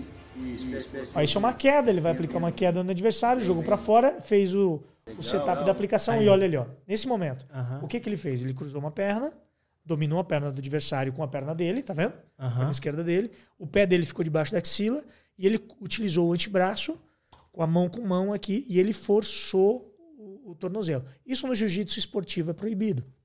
No jiu-jitsu de, de kimono é proibido. Por quê? Com o passar do tempo, tirou-se essa técnica para que não lesionasse, porque é uma técnica muito lesiva. Entendi. E aí o que aconteceu no ADCC Eu não acho legal essa, essa técnica aí. É, cara, eu, eu adoro. Acho Eu da adoro. hora. No MMA, quando eu treinava, a gente usava bastante. o professor lá, o professor Juliano Ninja, é, me ensinou bastante, bastante essa técnica e eu gostava bastante.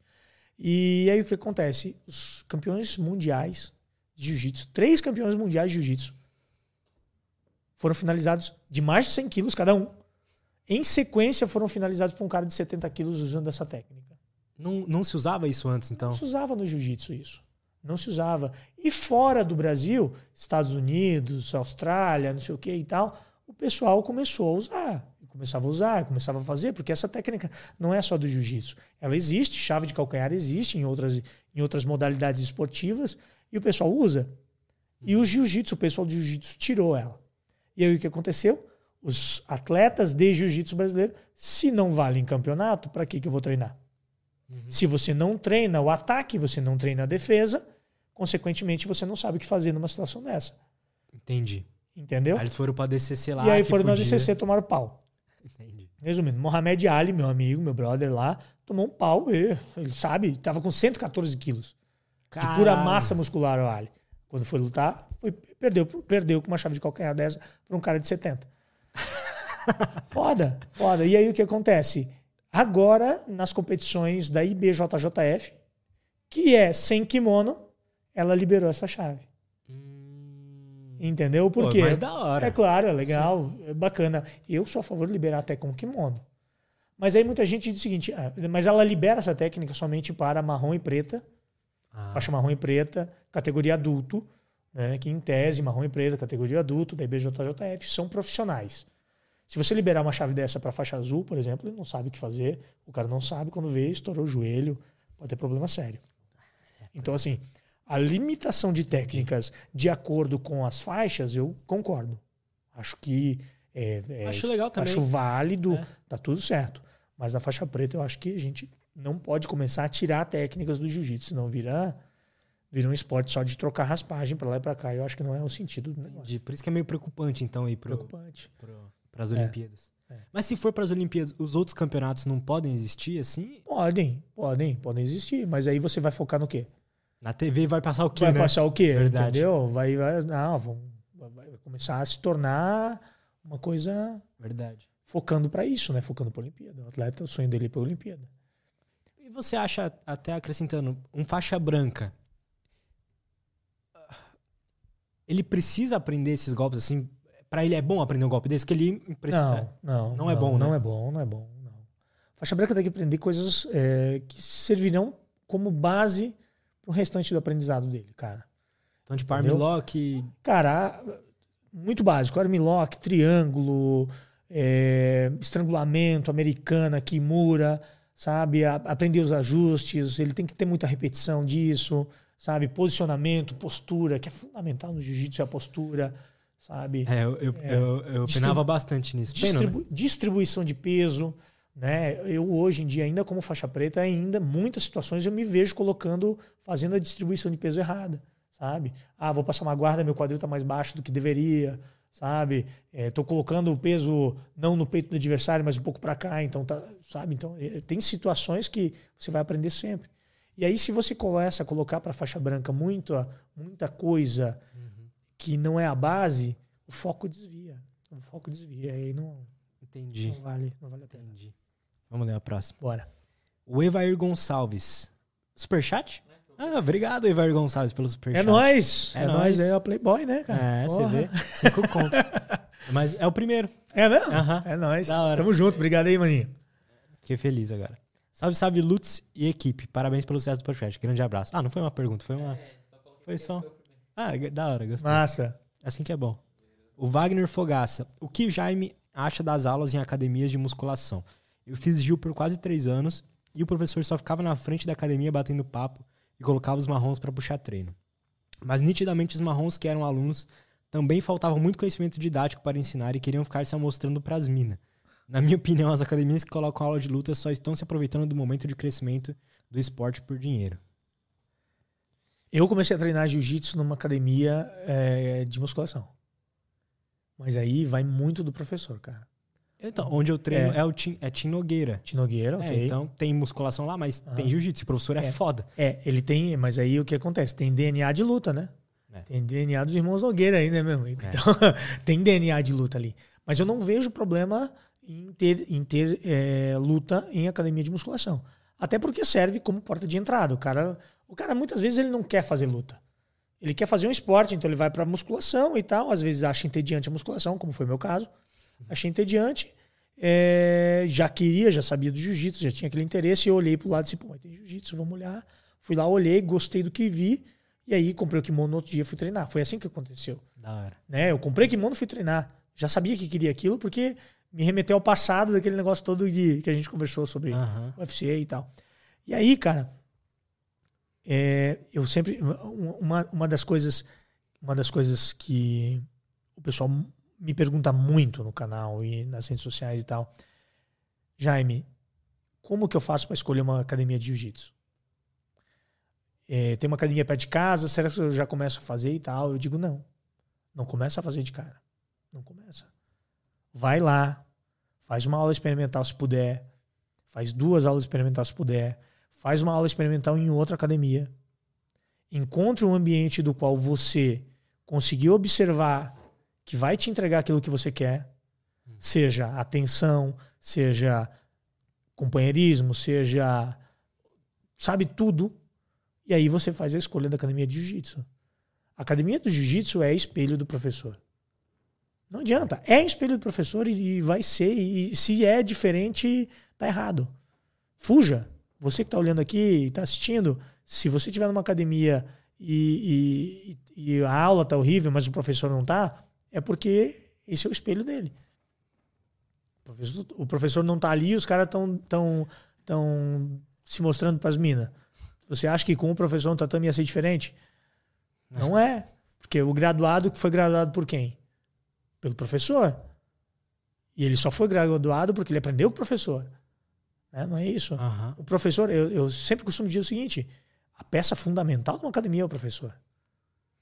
É fundamental, assim, é, é- é fundamental. Não adianta. Se vo- o, o professor tem que ser o alicerce da academia.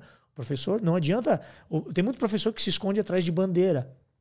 Ah, eu vou botar uma bandeira aqui da Grace Barra, que é a maior rede de academia do mundo, e vou pagar mensalidade para os caras, sei lá como é que funciona. Nem sei como funciona, tá? Sinceramente. E vou ter um monte de aluno. Não vai, cara. Se você for um cara que é um bosta, desculpa a expressão, não adianta, você não vai ter, você não vai ter bom aluno. Não vai ter. E, e os seus alunos não vão ficar ali. Total. Entendeu? Então, assim, eu costumo dizer. é, e, e o contrário é verdadeiro. Você é um aluno bosta, se você chegar numa academia legal, o ambiente vai te expelir, cara. Vai te expelir. Ou você se encaixa, se enquadra naquele ambiente, ou o ambiente te expele. E é verdade, Lutz, é verdade, cara. Por quê? Porque não é que o cara vai te bater, não é porque o pessoal vai te espancar, porque você não vai se sentir bem com o passar do tempo ali dentro. Você vai entrar dentro do jiu-jitsu e você vai querer fazer tanto jiu-jitsu, você vai gostar tanto daquilo, que você vai lembrar o seguinte, pô, eu gosto tanto daquele negócio, pô, mas ir pra lá com aquele bando de pé no saco que não, não, não, me tratam bem, que não conversam comigo, que não sei o que e tal. Cara, eu odeio graduado que não trata bem iniciante, cara. Velho, você é um babaca se você é graduado e não trata bem iniciante, cara. Você é um babaca, velho. Não tem outra explicação. Perde todo ponto, né? Não, é, é, perde o sentido do negócio, cara. Como é que se você. Assim, se você é graduado, quer, quer dizer que você curte. Não é isso? Que você curte o esporte, não é? Em tese é isso. Você é um faixa roxa, um faixa marrom, quer dizer, quer dizer que você gosta do esporte. Tá entrando um cara novo para praticar o esporte que você gosta, que vai dar continuidade ao esporte que você gosta, que daqui a pouco pode ser um professor que vai criar alunos para dar continuidade no esporte que você gosta, e você trata o cara mal, você é um babaca. Ou você é babaca ou você é burro. Porque não tem explicação. Sabe? Não Aham. tem explicação. Então, assim, é, o que eu tava falando. Você acha que é. Desculpa só te interromper, mas Claro. você acha que é. Isso é uma.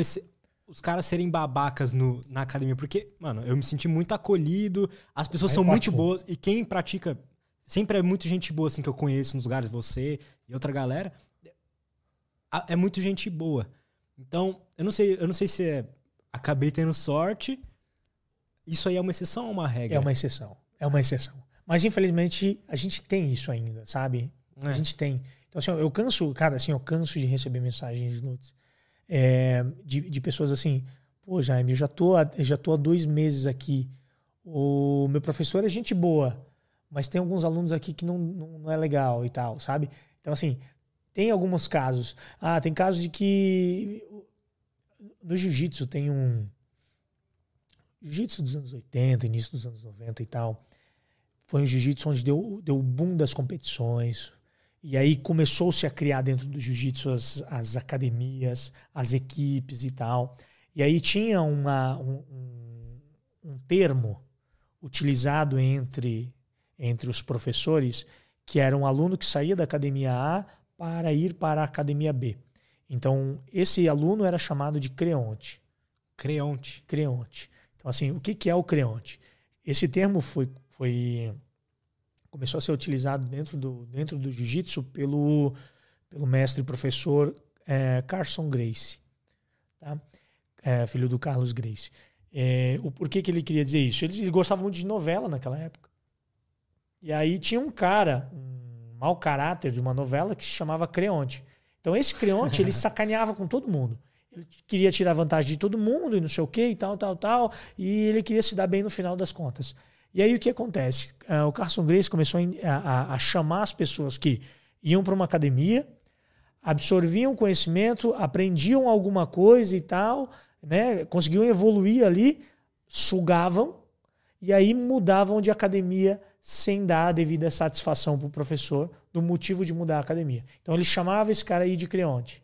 E aí, dentro do jiu-jitsu, criou-se essa cultura de creonte. O cara que começou numa academia vai para outra é chamado de creonte. Então muita entendi. gente acaba, acaba com medo de ser chamado de creonte ah, e entendi. continua, a, continua é, se submetendo a ser, por muitas vezes, maltratado por um professor bosta, com medo de ser tratado como creonte. Então eu recebo muitas. Jaime, pô, eu tô aqui, não tô feliz, não tá legal, e tô com medo de trocar de academia e ser chamado de creonte.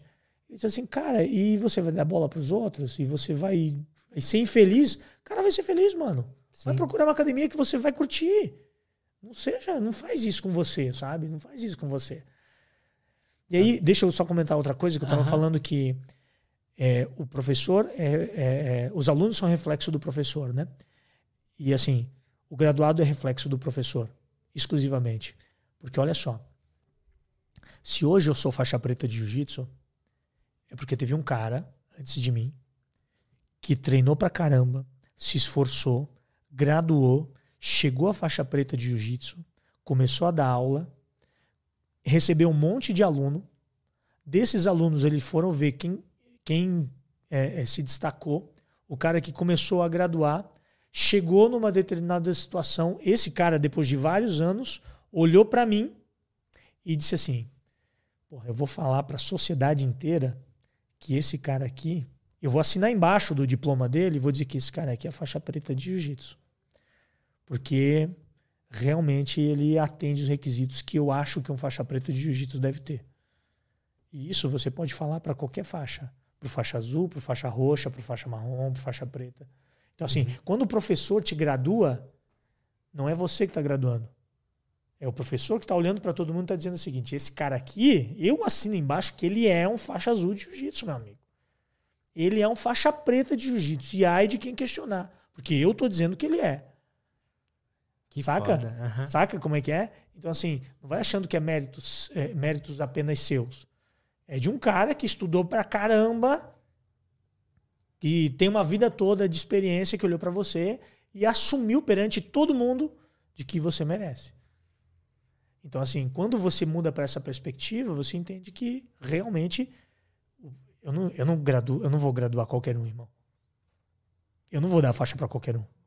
Então eu tenho um orgulho do cacete de ter recebido minha faixa preta do meu professor. Porque esse cara olhou para mim e disse assim: Eu confio nesse moleque.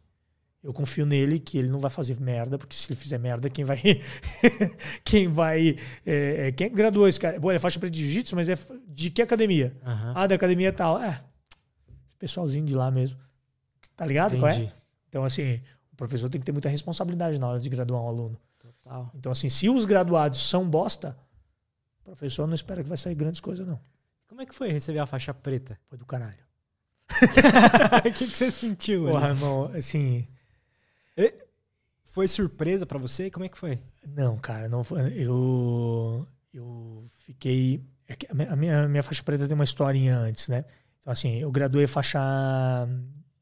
Eu comecei na faixa branca com um professor, aí era perto da minha casa, academia e tal. E aí. Só que daí era assim: eu saía do trabalho, eu tinha que ir para casa, é, e de casa eu ia treinar. Na época eu morava com meus pais e tal. E aí, irmão, porra, depois de um dia inteiro de trabalho, ir para casa, e aí muitas vezes eu não ia, muitas vezes não estava indo bem e tal. E aí eu encontrei uma academia que eu saía do trabalho e ia direto para academia, treinava e depois ia para casa. E para mim foi um up ali, sabe? Total. E aí eu fui o criança, né? eu, eu troquei de academia nessa época e aí ali eu já tinha graduado faixa azul, eu vim cá, graduei a faixa roxa. E aí nessa academia que eu graduei a faixa roxa, eu conheci o meu professor, que me graduou a faixa preta no ano seguinte. Só que daí o que acontece? Eu graduei a faixa roxa, e aí esse meu professor que começou a me dar aula aqui foi dar aula em outro lugar, uma outra academia de musculação, e eu saí daqui, acompanhei ele, porque acompanhei meu professor, e aí ele me graduou faixa marrom. Quando ele me graduou faixa marrom, o tempo mínimo de graduação de faixa marrom, tempo mínimo, é de um ano. Então você tem que passar um ano na faixa marrom para daí sim você ganhar a faixa preta. É, mas não quer dizer que depois de um ano você Vai ganha a faixa preta. aham. Não quer dizer isso, né? E aí o que aconteceu? O meu professor nessa época, ele depois de um ano, ele saiu do Brasil e foi dar aula nos Emirados Árabes. E ele ficou um tempão lá. E aí depois que ele, daí eu fiquei treinando aqui, aqui no Brasil, obviamente, na minha cidade e tal, com outro professor, com- que era meu amigo e tal, que, que treinava junto comigo. E aí, quando meu professor voltou, eu fui treinar com ele. E aí, eu fui treinar com ele, ele me deixou de molho mais um ano. e aí, foram quatro anos de faixa marrom. E aí, ele me graduou a faixa preta. E aí, ele já vinha conversando comigo, tá, Jaimon, e aí, vamos lá, não sei o que e tal. Tô pensando em, em te graduar a faixa preta no final do ano, não sei o que e tal. Mas eu queria te fazer um desafio, cara Ah, queria te fazer um desafio e tal. Eu sei que você competiu muito de faixa branca, faixa azul, faixa roxa, até competiu e tal. Nunca ganhei porra nenhuma, mas gostava muito de competir. Ela dava cara, tapa e tal. E aí na faixa marrom, como ele não tava mais, e aí deu aquela esfriada, sabe? E eu não tinha competido de faixa marrom até então. E ele disse assim: Olha, é, eu queria te tirar da zona de conforto. Professor bom faz isso, cara. Ele te tira da zona de conforto. total. Ele vê onde você tá e ele te tira da zona de conforto. E nessa época, eu já tinha canal no YouTube sobre jiu-jitsu e já tinha lá seus 90 e poucos mil, 80 e poucos mil seguidores, acho uma coisa assim. E eu nunca tinha saído da minha cidade, nunca tinha participado de um campeonato e produzindo conteúdo sobre jiu-jitsu. E ele disse assim: ó, e eu queria te desafiar de você ir para São Paulo e a gente ir lá e competir. O que, que você acha? E aí, tipo, a competição era em novembro, se não me engano, e a gente estava em junho, julho e tal. E eu disse assim: não, bora, pô, bora. E a graduação é em dezembro. Eu disse assim: não, beleza, lá, vamos competir, vamos ver qual é. E aí, ele disse assim: cara, eu quero te tirar da zona de conforto. Eu quero que você treine preparação física, eu quero que você eh, se alimente melhor, eu quero que você não sei o que e tal. Então, ele, ele, independente do resultado, eu quero que você se prepare para isso. Tenha um objetivo, tenha um foco e tal. Beleza. Aham. Isso funcionou para mim pra caramba. Tipo um competidor mesmo. né? É, a gente entendeu assim, tipo, encarar um desafio. Encarar, cara, realmente sair da, da zona de conforto, Lutz. Era isso que ele queria que eu fizesse. Pra não graduar a faixa preta assim, tipo, cheguei, graduei a faixa. Vamos lá, fez isso, isso pra mim foi ótimo. E aí o que acontece? E foi realmente ótimo, cara. Realmente ótimo. Por que, que eu te digo isso? Então, assim, eu fiz preparação física e tal, fiz preparação física na época, a gente fez com o Mike, que é um preparador, que eu vim encontrar ele agora há pouco tempo, ele, a gente está trocando umas ideias aí, é, de alguns planos que a gente está fazendo e tal. A gente fez preparação física com ele, aj- ajustei a alimentação, então fiz aquela preparação física legal, treinei jiu-jitsu pra caramba na época e a gente veio para São Paulo. E aí a gente veio umas quatro pessoas, quatro, cinco pessoas aqui para São Paulo, competiu, perdi na primeira luta, perdi, perdi pro argentino, velho. Porra. Tinha perdido pra qualquer um, velho. mas Perder pro argentino é sacanagem, velho. Aí- eram um campeonato tipo faixa marrons. Era faixa marrom, faixa marrom. Era um campeonato. Lembra que eu te falei que bastante confederação? Era um Aham. campeonato mundial de uma das confederações. Entendi. Tá, entendeu? então Caralho, era um, é. E aí eu vim aqui e tal, perdi na primeira luta e tal, beleza. E aí o que que acontece? Nesse campeonato, cara, como eu disse pra ti que eu já tinha, já tinha canal, foi a primeira vez que eu pude ter noção do impacto que eu tava fazendo na comunidade do jiu-jitsu. Cara, você não tem ideia. Assim, ó.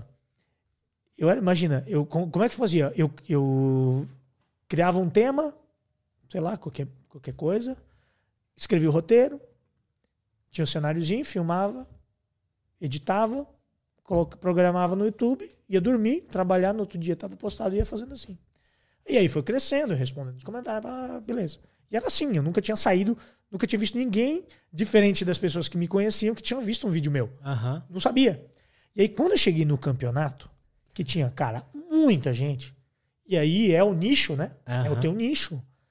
Cara, sabe quando tu percebe que tem olhos olhando pra você? Sei. Entra no ambiente e aí, tipo, a galera tá te olhando, sabe? Cara, aí a minha esposa tava, era minha noiva na época, não que hoje ainda não seja, a gente não casou oficialmente, mas, tipo, ela tava ali dela e disse assim, Jaime, tem gente te olhando.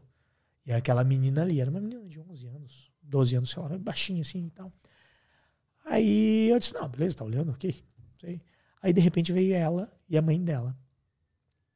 Aí me aborda, primeira vez na vida, cara, que isso aconteceu, me aborda e disse assim, Jaime? Disse assim, sim. Eu disse assim, nossa, nós não acreditamos que estamos te vendo aqui. ela é a. Não lembro o nome da menina, a fulana de tal, aqui e tal. Ela é muito sua fã. Adoro os seus vídeos. Você podia tirar um vídeo meu? Ou podia tirar uma. Podia tirar uma foto com a gente? É, porque é o sonho da vida dela. Caralho. Eu nunca tinha ouvido isso. Aí, tipo, tá.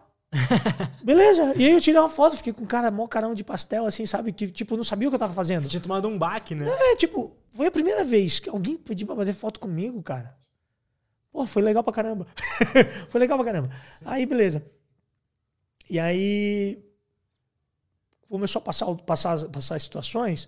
E aí, cara, é, a gente entrou no ginásio e daí já veio mais uma pessoa, veio conversar e tal.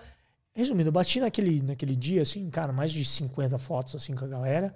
Muita gente vindo conversar comigo, sabe? Então, assim, Naquele dia você percebeu, né? naquele dia eu percebi o impacto que eu tava, tava tendo pra sociedade. E, cara, e tem Que uma. foda. Tem, não, bicho, foda é agora. Essa história aqui é foda. Essa história é foda. Sabe qual é? Tava eu e meu professor caminhando. Nesse campeonato, nesse ginásio. Não era faixa preta ainda. A gente tava caminhando, era um ginásio, é, no, no- tinha um anel ah, menor, daí tinha um anel secundário, daí tinha uma de cima, a gente tava no, no de baixo. E na nossa direção, assim, começou a vir caminhar dois caras. Dois lutadores de jiu-jitsu. Vieram caminhando na nossa direção. E eu, e eu caminhando aqui, o Daniel do meu lado e tal. De repente o cara me olha e começa a acelerar o passo e pula no meu colo. Irmão, ele pulou no meu colo e me abraçou.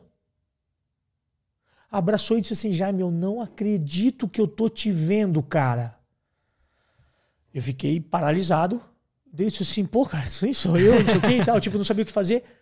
Aí ele assim, porra, cara, desculpa te assustar, mas realmente a gente tá muito feliz em te ver, não sei o que e tal, tal, tal. E ele contou a história. Ele disse assim, Jaime, é, você não sabe, né? É, o que a gente é? Eu disse, não, não conheço. Então, assim, ó, nós somos militares, nós somos do interior do Pará. Interior do Pará, Caralho. saca? Então, assim, Olha isso, mano. é, irmão, no interior do Pará, velho. Um projeto social de jiu-jitsu. Isso é muito foda. por dois caras que eu nunca vi. E o vídeo que eu fazia na casa dos meus pais, editava, colocava no YouTube e ia trabalhar, estava impactando a vida de crianças no interior do Pará, de uma cidade onde não tinha internet. E eu acredito que impactando positivamente, sabe? Porra. Mostrando o jiu-jitsu como uma. é, e, e assim, ó. Quando eu comecei a produzir conteúdo também, a galera olhava pra mim e dizia assim: ah, e muito hater, né? No começo é muito foda porque hater dói. No começo o hater dói. Depois que você cresce, hater que se foda, né? Mas no começo o hater dói. E aí era assim: ah, mas esse cara aí não tem cara de jiu-jiteiro. Esse cara aí não tem. Ah, tu devia gravar de kimono. E não sei o quê. Não tem nem orelha estourada. Sabe? Tipo. E era exatamente isso que eu queria evitar. Que eu não queria passar. Eu queria mostrar que jiu-jitsu não é isso. Jiu-jitsu, o cara não precisa ser burro, brother. Jiu-jitsu, o cara não precisa ser ogro. O cara não precisa ser. Não é o estereótipo de lutador de jiu-jitsu que é troglodita, sem pescoço, orelha de couve-flor, que vai te olhar de cara feia, que vai falar assim. Jiu-jitsu não é isso. Tem isso? Tem. Tem. Tem gente que acha legal e tal. Eu não acho legal. Acho. Não é o meu estilo. E eu gostaria de mostrar o jiu-jitsu dessa maneira. Então, assim, o meu público é assim. Meu público é o cara que curte jiu-jitsu dessa maneira, sabe? E aí, pô, saber que eu tava impactando essas pessoas lá daquele jeito. Então, Nossa, o aprendizado é assim, foi, foi muito legal pra mim, cara, foi muito legal. E eu não, é assim, Imagino, mano. eu não, eu, eu queria conhecer esse projeto. Eu não peguei. E assim, brother, eu tava tão sem, sem, sem noção do que tava rolando, sabe? Que eu não peguei contato, não peguei telefone, não peguei nada dos caras, não, não, não- não sei quem são. Não sei quem são. Essa situação aconteceu, mas eu não sei nem quem são. Se eu ver hoje, eu não sei quem são. Sabe? Se estiver me assistindo, dá um Se toque aí. Colocaram esse podcast lá para as crianças assistir. Cara, coloca lá, vai ser muito legal. E eu vou lá no Pará se encontrar. Já, eu fiz um podcast em Blumenau, que é o Sapiens Podcast, Tô ligado. Sabe? Que é do, Aham. do- do- da rapaziada lá. Muito bom, eu gosto, gostei muito deles. E lá eu falei isso, eu contei essa história lá pra eles, né? E eu falei assim, cara, se a gente encontrar, eu vou lá no, no- no projeto social dessa criançada, sabe? Vai ser um Muito prazer foda, mano. enorme, cara, ir lá. Nossa, acho que pra você deve ter sido um. Nossa. Cara, a foi- sensação inesquecível. é hoje, ainda hoje, quando eu lembro dessa, dessa, dessa, dessa cena, eu me arrepio, cara, porque foi muito legal. Foi, foi o, o encontro do propósito, sabe? Tipo, é isso aqui. Entendi. Tá certo. Tipo assim, o que eu tô fazendo tá certo. É, cara, tá certo. É, é- é esse é o caminho, entendeu? Saca? Esse é o caminho. É isso aqui. Continua assim que vai dar bom. Que animal. Nossa, que Foi foda, muito massa. mano. Foi muito massa. E aí, E aí- era o campeonato Era o que você campeonato. foi. Era o campeonato que eu fui e tal. E aí o que aconteceu? Foi uma, foi uma, uma, uma sequência de aprendizados, né?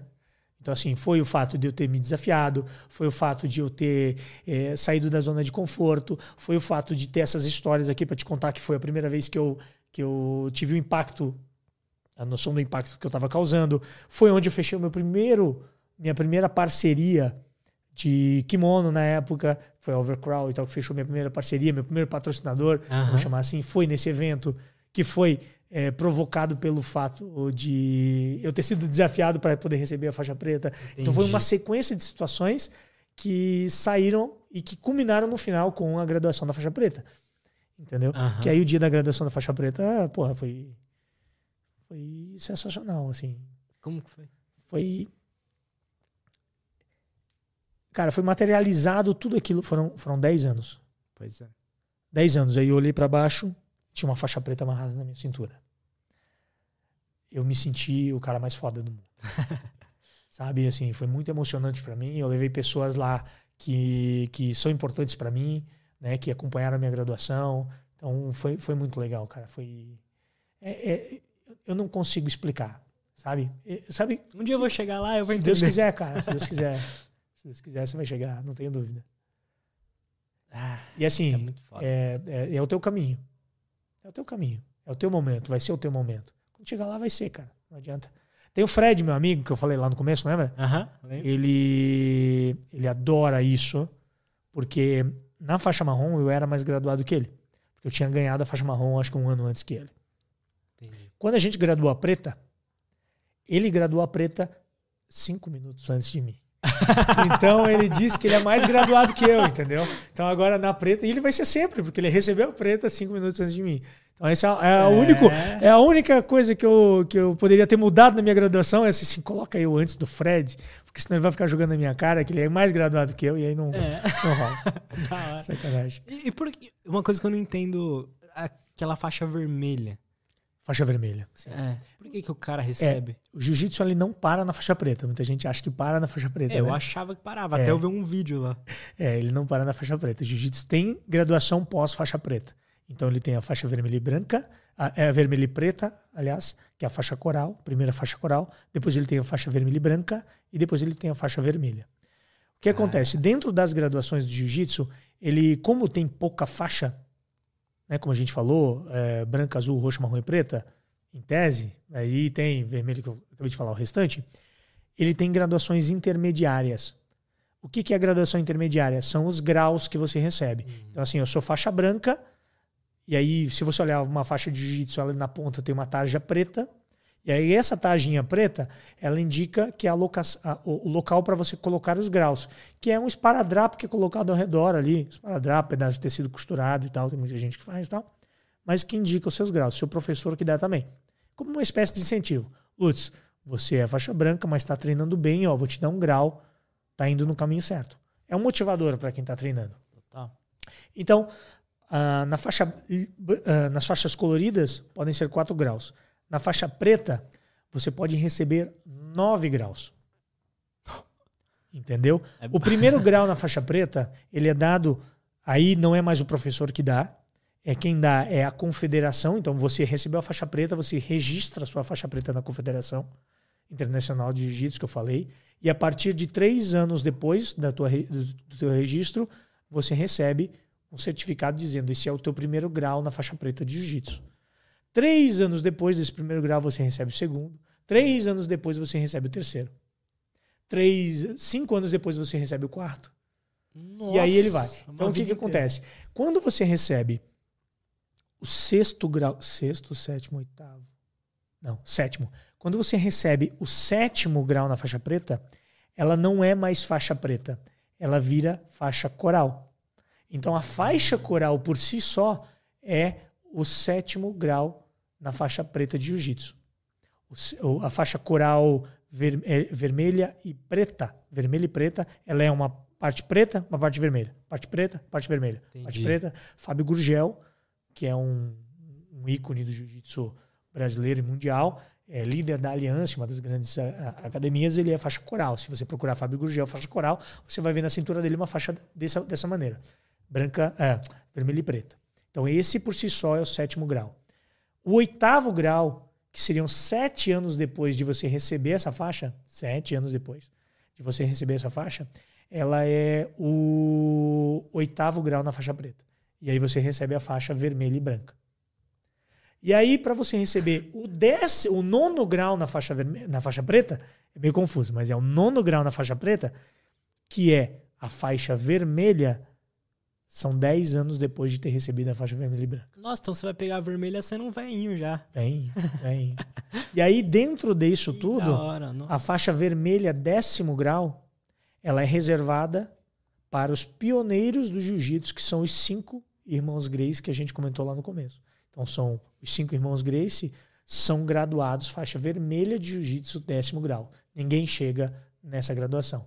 O máximo que um praticante de jiu-jitsu pode chegar Nossa, é faixa vermelha nono grau. Se você chegar na faixa vermelha nono grau, são 45 anos de faixa preta. Nossa. E é por isso que a gente nem considera. A gente fala assim, ó, com essa graduação de jiu-jitsu. Cara, Nossa. é branca, azul, roxa, marrom e preta. Tá bom. Chegou na faixa preta, sossega. Mas por isso que sossega falam, no né? sentido assim, de tipo, não se preocupa com graduação. É não deve se verdade preocupar isso, em nenhum lugar. isso que falam que o jiu-jitsu começa depois da preta? Cara, é O que, assim, que você sentiu nisso? eu, eu senti, cara, é assim, ó, com o passar do tempo, cara, você começa a perceber que você sabe menos de jiu-jitsu. Quanto mais você sabe em qualquer, um, qualquer aspecto da sua vida, quanto mais você sabe, menos você sabe que sabe. Né? É. Mais você sabe que não sabe, na verdade, né? Talvez tenha ficado confuso essas duas últimas frases, mas, Mas é mais nesse sentido, sentido, aham. né? Então, assim, é, você, você acaba tendo que se reinventar de várias maneiras, você acaba tendo que, que se redescobrir de várias maneiras, você precisa acabar encontrando. Se você se motivava apenas por graduação, É. acabou, irmão. Você tem que encontrar outra maneira de se motivar dentro do jiu-jitsu. Que, cara, assim, é, como tudo na vida, às vezes enjoa. Não vou dizer que eu sou apaixonado por jiu-jitsu, em treinar jiu-jitsu 24 horas por dia. Não, de vez em quando tem semana que eu não tô bem, que eu só apanho, que eu dou um tempo, sabe? Mas no final você vê que faz falta para você aquilo. E aí você vai administrando e vai chegando lá. A faixa preta é o começo. É o começo da percepção de que você tem um longo caminho pela frente em conseguir entender a arte como um todo, sabe? É isso que eu vejo. Que foda, mano. Ah, é muito foda. Jiu-jitsu é muito foda. O, o Matheus Oliveira perguntou. Matheus Oliveira Chaves. Será que seria legal a vantagem só servir de desempate a partir de tantos pontos? Por exemplo, é, 4 a 4 e uma, e uma vantagem. Meio que colocar uma pontuação mínima para a vantagem valer. Cara, eu nunca pensei nisso, nunca pensei nessa situação. Não, não sei como seria o impacto disso, sinceramente, né? É, Eu não, não tenho, juro pra ti que não tenho nem, nem opinião sobre isso, cara. Tranquilo. Teria, teria que pensar qual seria o impacto. Uma pontuação mínima. É porque a, a- a vantagem ela tá para tirar o empate, né? Então assim, É. em uma uma em uma em uma luta 0 a 0. E aí como fica? Sabe? Sem vantagem? Ah, não. Se os caras brigaram lá no, e tá no 4 a 4, ainda deu uma luta boa, sabe? A gente tem que fazer o cara buscar alguma coisa. Sei, teria que pensar aí para ver o que que qual seria o impacto nisso. Tranquilo. Não dá muita ideia, senão daqui a pouco vai ter eh, dono de evento querendo botar isso, sabe? Ah, É mais um tipo diferente. Faz, faz o seguinte, deixa só a submission e É, pronto. Ma- Mas é, é aquilo que a gente tava falando, né? Se eu vou mostrar um vídeo de jiu-jitsu pra tentar fazer ele treinar comigo, eu vou Ele não vai mostrar. curtir. É, eu, eu, vou, eu falo assim, eu mostro os vídeos de submission só, É. sabe? Pode crer. Mas é. Não, tem uns, tem uns vídeos bons, cara. Tem uns vídeos bons. É, já mostrei. assistir, é. Ele fala que não, não quer ir lá tomar pau. Não, mas, cara, todo mundo apanha, não adianta. Não tem Não como. adianta. Em tudo. Vai- é, quer, quer um vídeo bom pra você, pra você assistir, pra ficar motivado? Pra ver assim, cara, se eu treinar jiu-jitsu, eu vou, pelo- pe- vou conseguir fazer pelo menos uma, um pouco disso. procura um highlight do Rodolfo Vieira. Procura isso na internet Vou- vou e assiste assim, ó, o highlight do Rodolfo Vieira. Aquilo dá uma motivação, meu amigo. Sensacional. Ele é um, ele é um cara, é demais, velho. Demais. Sou muito fã desse cara. Da hora. O Alpha Troller perguntou: Fala sobre a rivalidade entre bodybuilder e lutador. Existe isso? Não, não, não, não acredito que tenha. É que tem uns bodybuilder vídeos, né? não tem chance, né? Se não existia, começou agora. Tô sacanagem, não querer me bater. Não, mas Não, é, faz não. sentido. Não tem chance mesmo, né? É, assim, ó, o que, que acontece? Numa luta. Lembra, lembra, lembra que eu falei pra você que o que o, o, o Horion promoveu diversos eventos sobre jiu-jitsu, jiu-jitsu contra karatê, não sei o que e tal. Uhum. Existe uma, luta, tem até no meu canal, uma das lutas mais assistidas do meu canal, um react de lutador de jiu-jitsu contra um fisiculturista, né? E aí é o, o, o- hoje mestre de jiu-jitsu e tal, e ele conseguiu finalizar lá um, um fisiculturista. São duas coisas distintas, né, cara? Eu não vejo. É, hoje em dia eu olho aquilo e acho assim, cara, não, não faz sentido. Não é o- justo. O, bodybuilder ter aceito, sabe, cara? Não faz É. sentido. É. Ele não luta, cara. Não ele luta, ele não luta. Ele não sabe o que ele tá fazendo. Ele, não- ele é só um cara que. Ele, ele deve saber dar soco assim, ó. Martelando, sabe? Não sei, o cara não sabe trocar. Não, não, não, não faz Ele sentido. É forte, né? Só levanta não faz peso. sentido, não faz sentido, né? Não vejo sentido algum nisso. Total. É legal ver. É legal ver. Como entretenimento faz sentido, tá? Como entretenimento faz sentido. Mas hoje em dia, eu não. Eu, não, eu Mas um cara. é bom pra provar o ponto, talvez, um pouco, do jiu-jitsu ser uma arte marcial. Eu já ouvi alguém falar isso, ser uma arte marcial pra quem não é forte, gigante. Sim, concordo, concordo. E foi esse, e esse era o intuito do, do Horion quando ele colocava isso. Assim, o jiu-jitsu é tão bom que ele vence até esses caras grandões aqui, ó. Então, esses caras grandões aqui são, são é, é, finalizados. né? Então, assim, o próprio Hélio Gracie, na, no- na, na, na, na- na história de herói dele, né, ele tem vários confrontos com caras maiores. né? Ele se provava contra caras maiores. né? Então, o jiu-jitsu serve para isso. O jiu-jitsu serve para dar força para quem é menor contra cara maior. né? Tá. Então, é isso. Mas eu não, assim, eu não.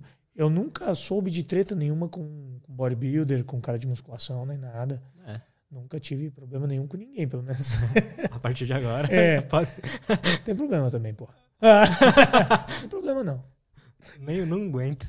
Mas é isso. Jaime, mano, muito Mano, obrigado, junto. cara. Gostei muito, É mano. nóis, é É nóis. que nóis, tamo junto. Sigam lá o canal do Jaime. É nóis. muito foda, muito mais ação jiu-jitsu. E o Insta também, né? A mesma coisa, só que com underline oficial. Underline oficial. É isso, É aí. isso, né? É isso aí. Quer dar algum recado final? Galera, muito obrigado primeiro para quem acompanhou a gente até agora, Lutz. Realmente obrigado pelo convite, cara. É Estou muito você, feliz cara. de estar aqui. É legal a gente poder falar sobre jiu-jitsu.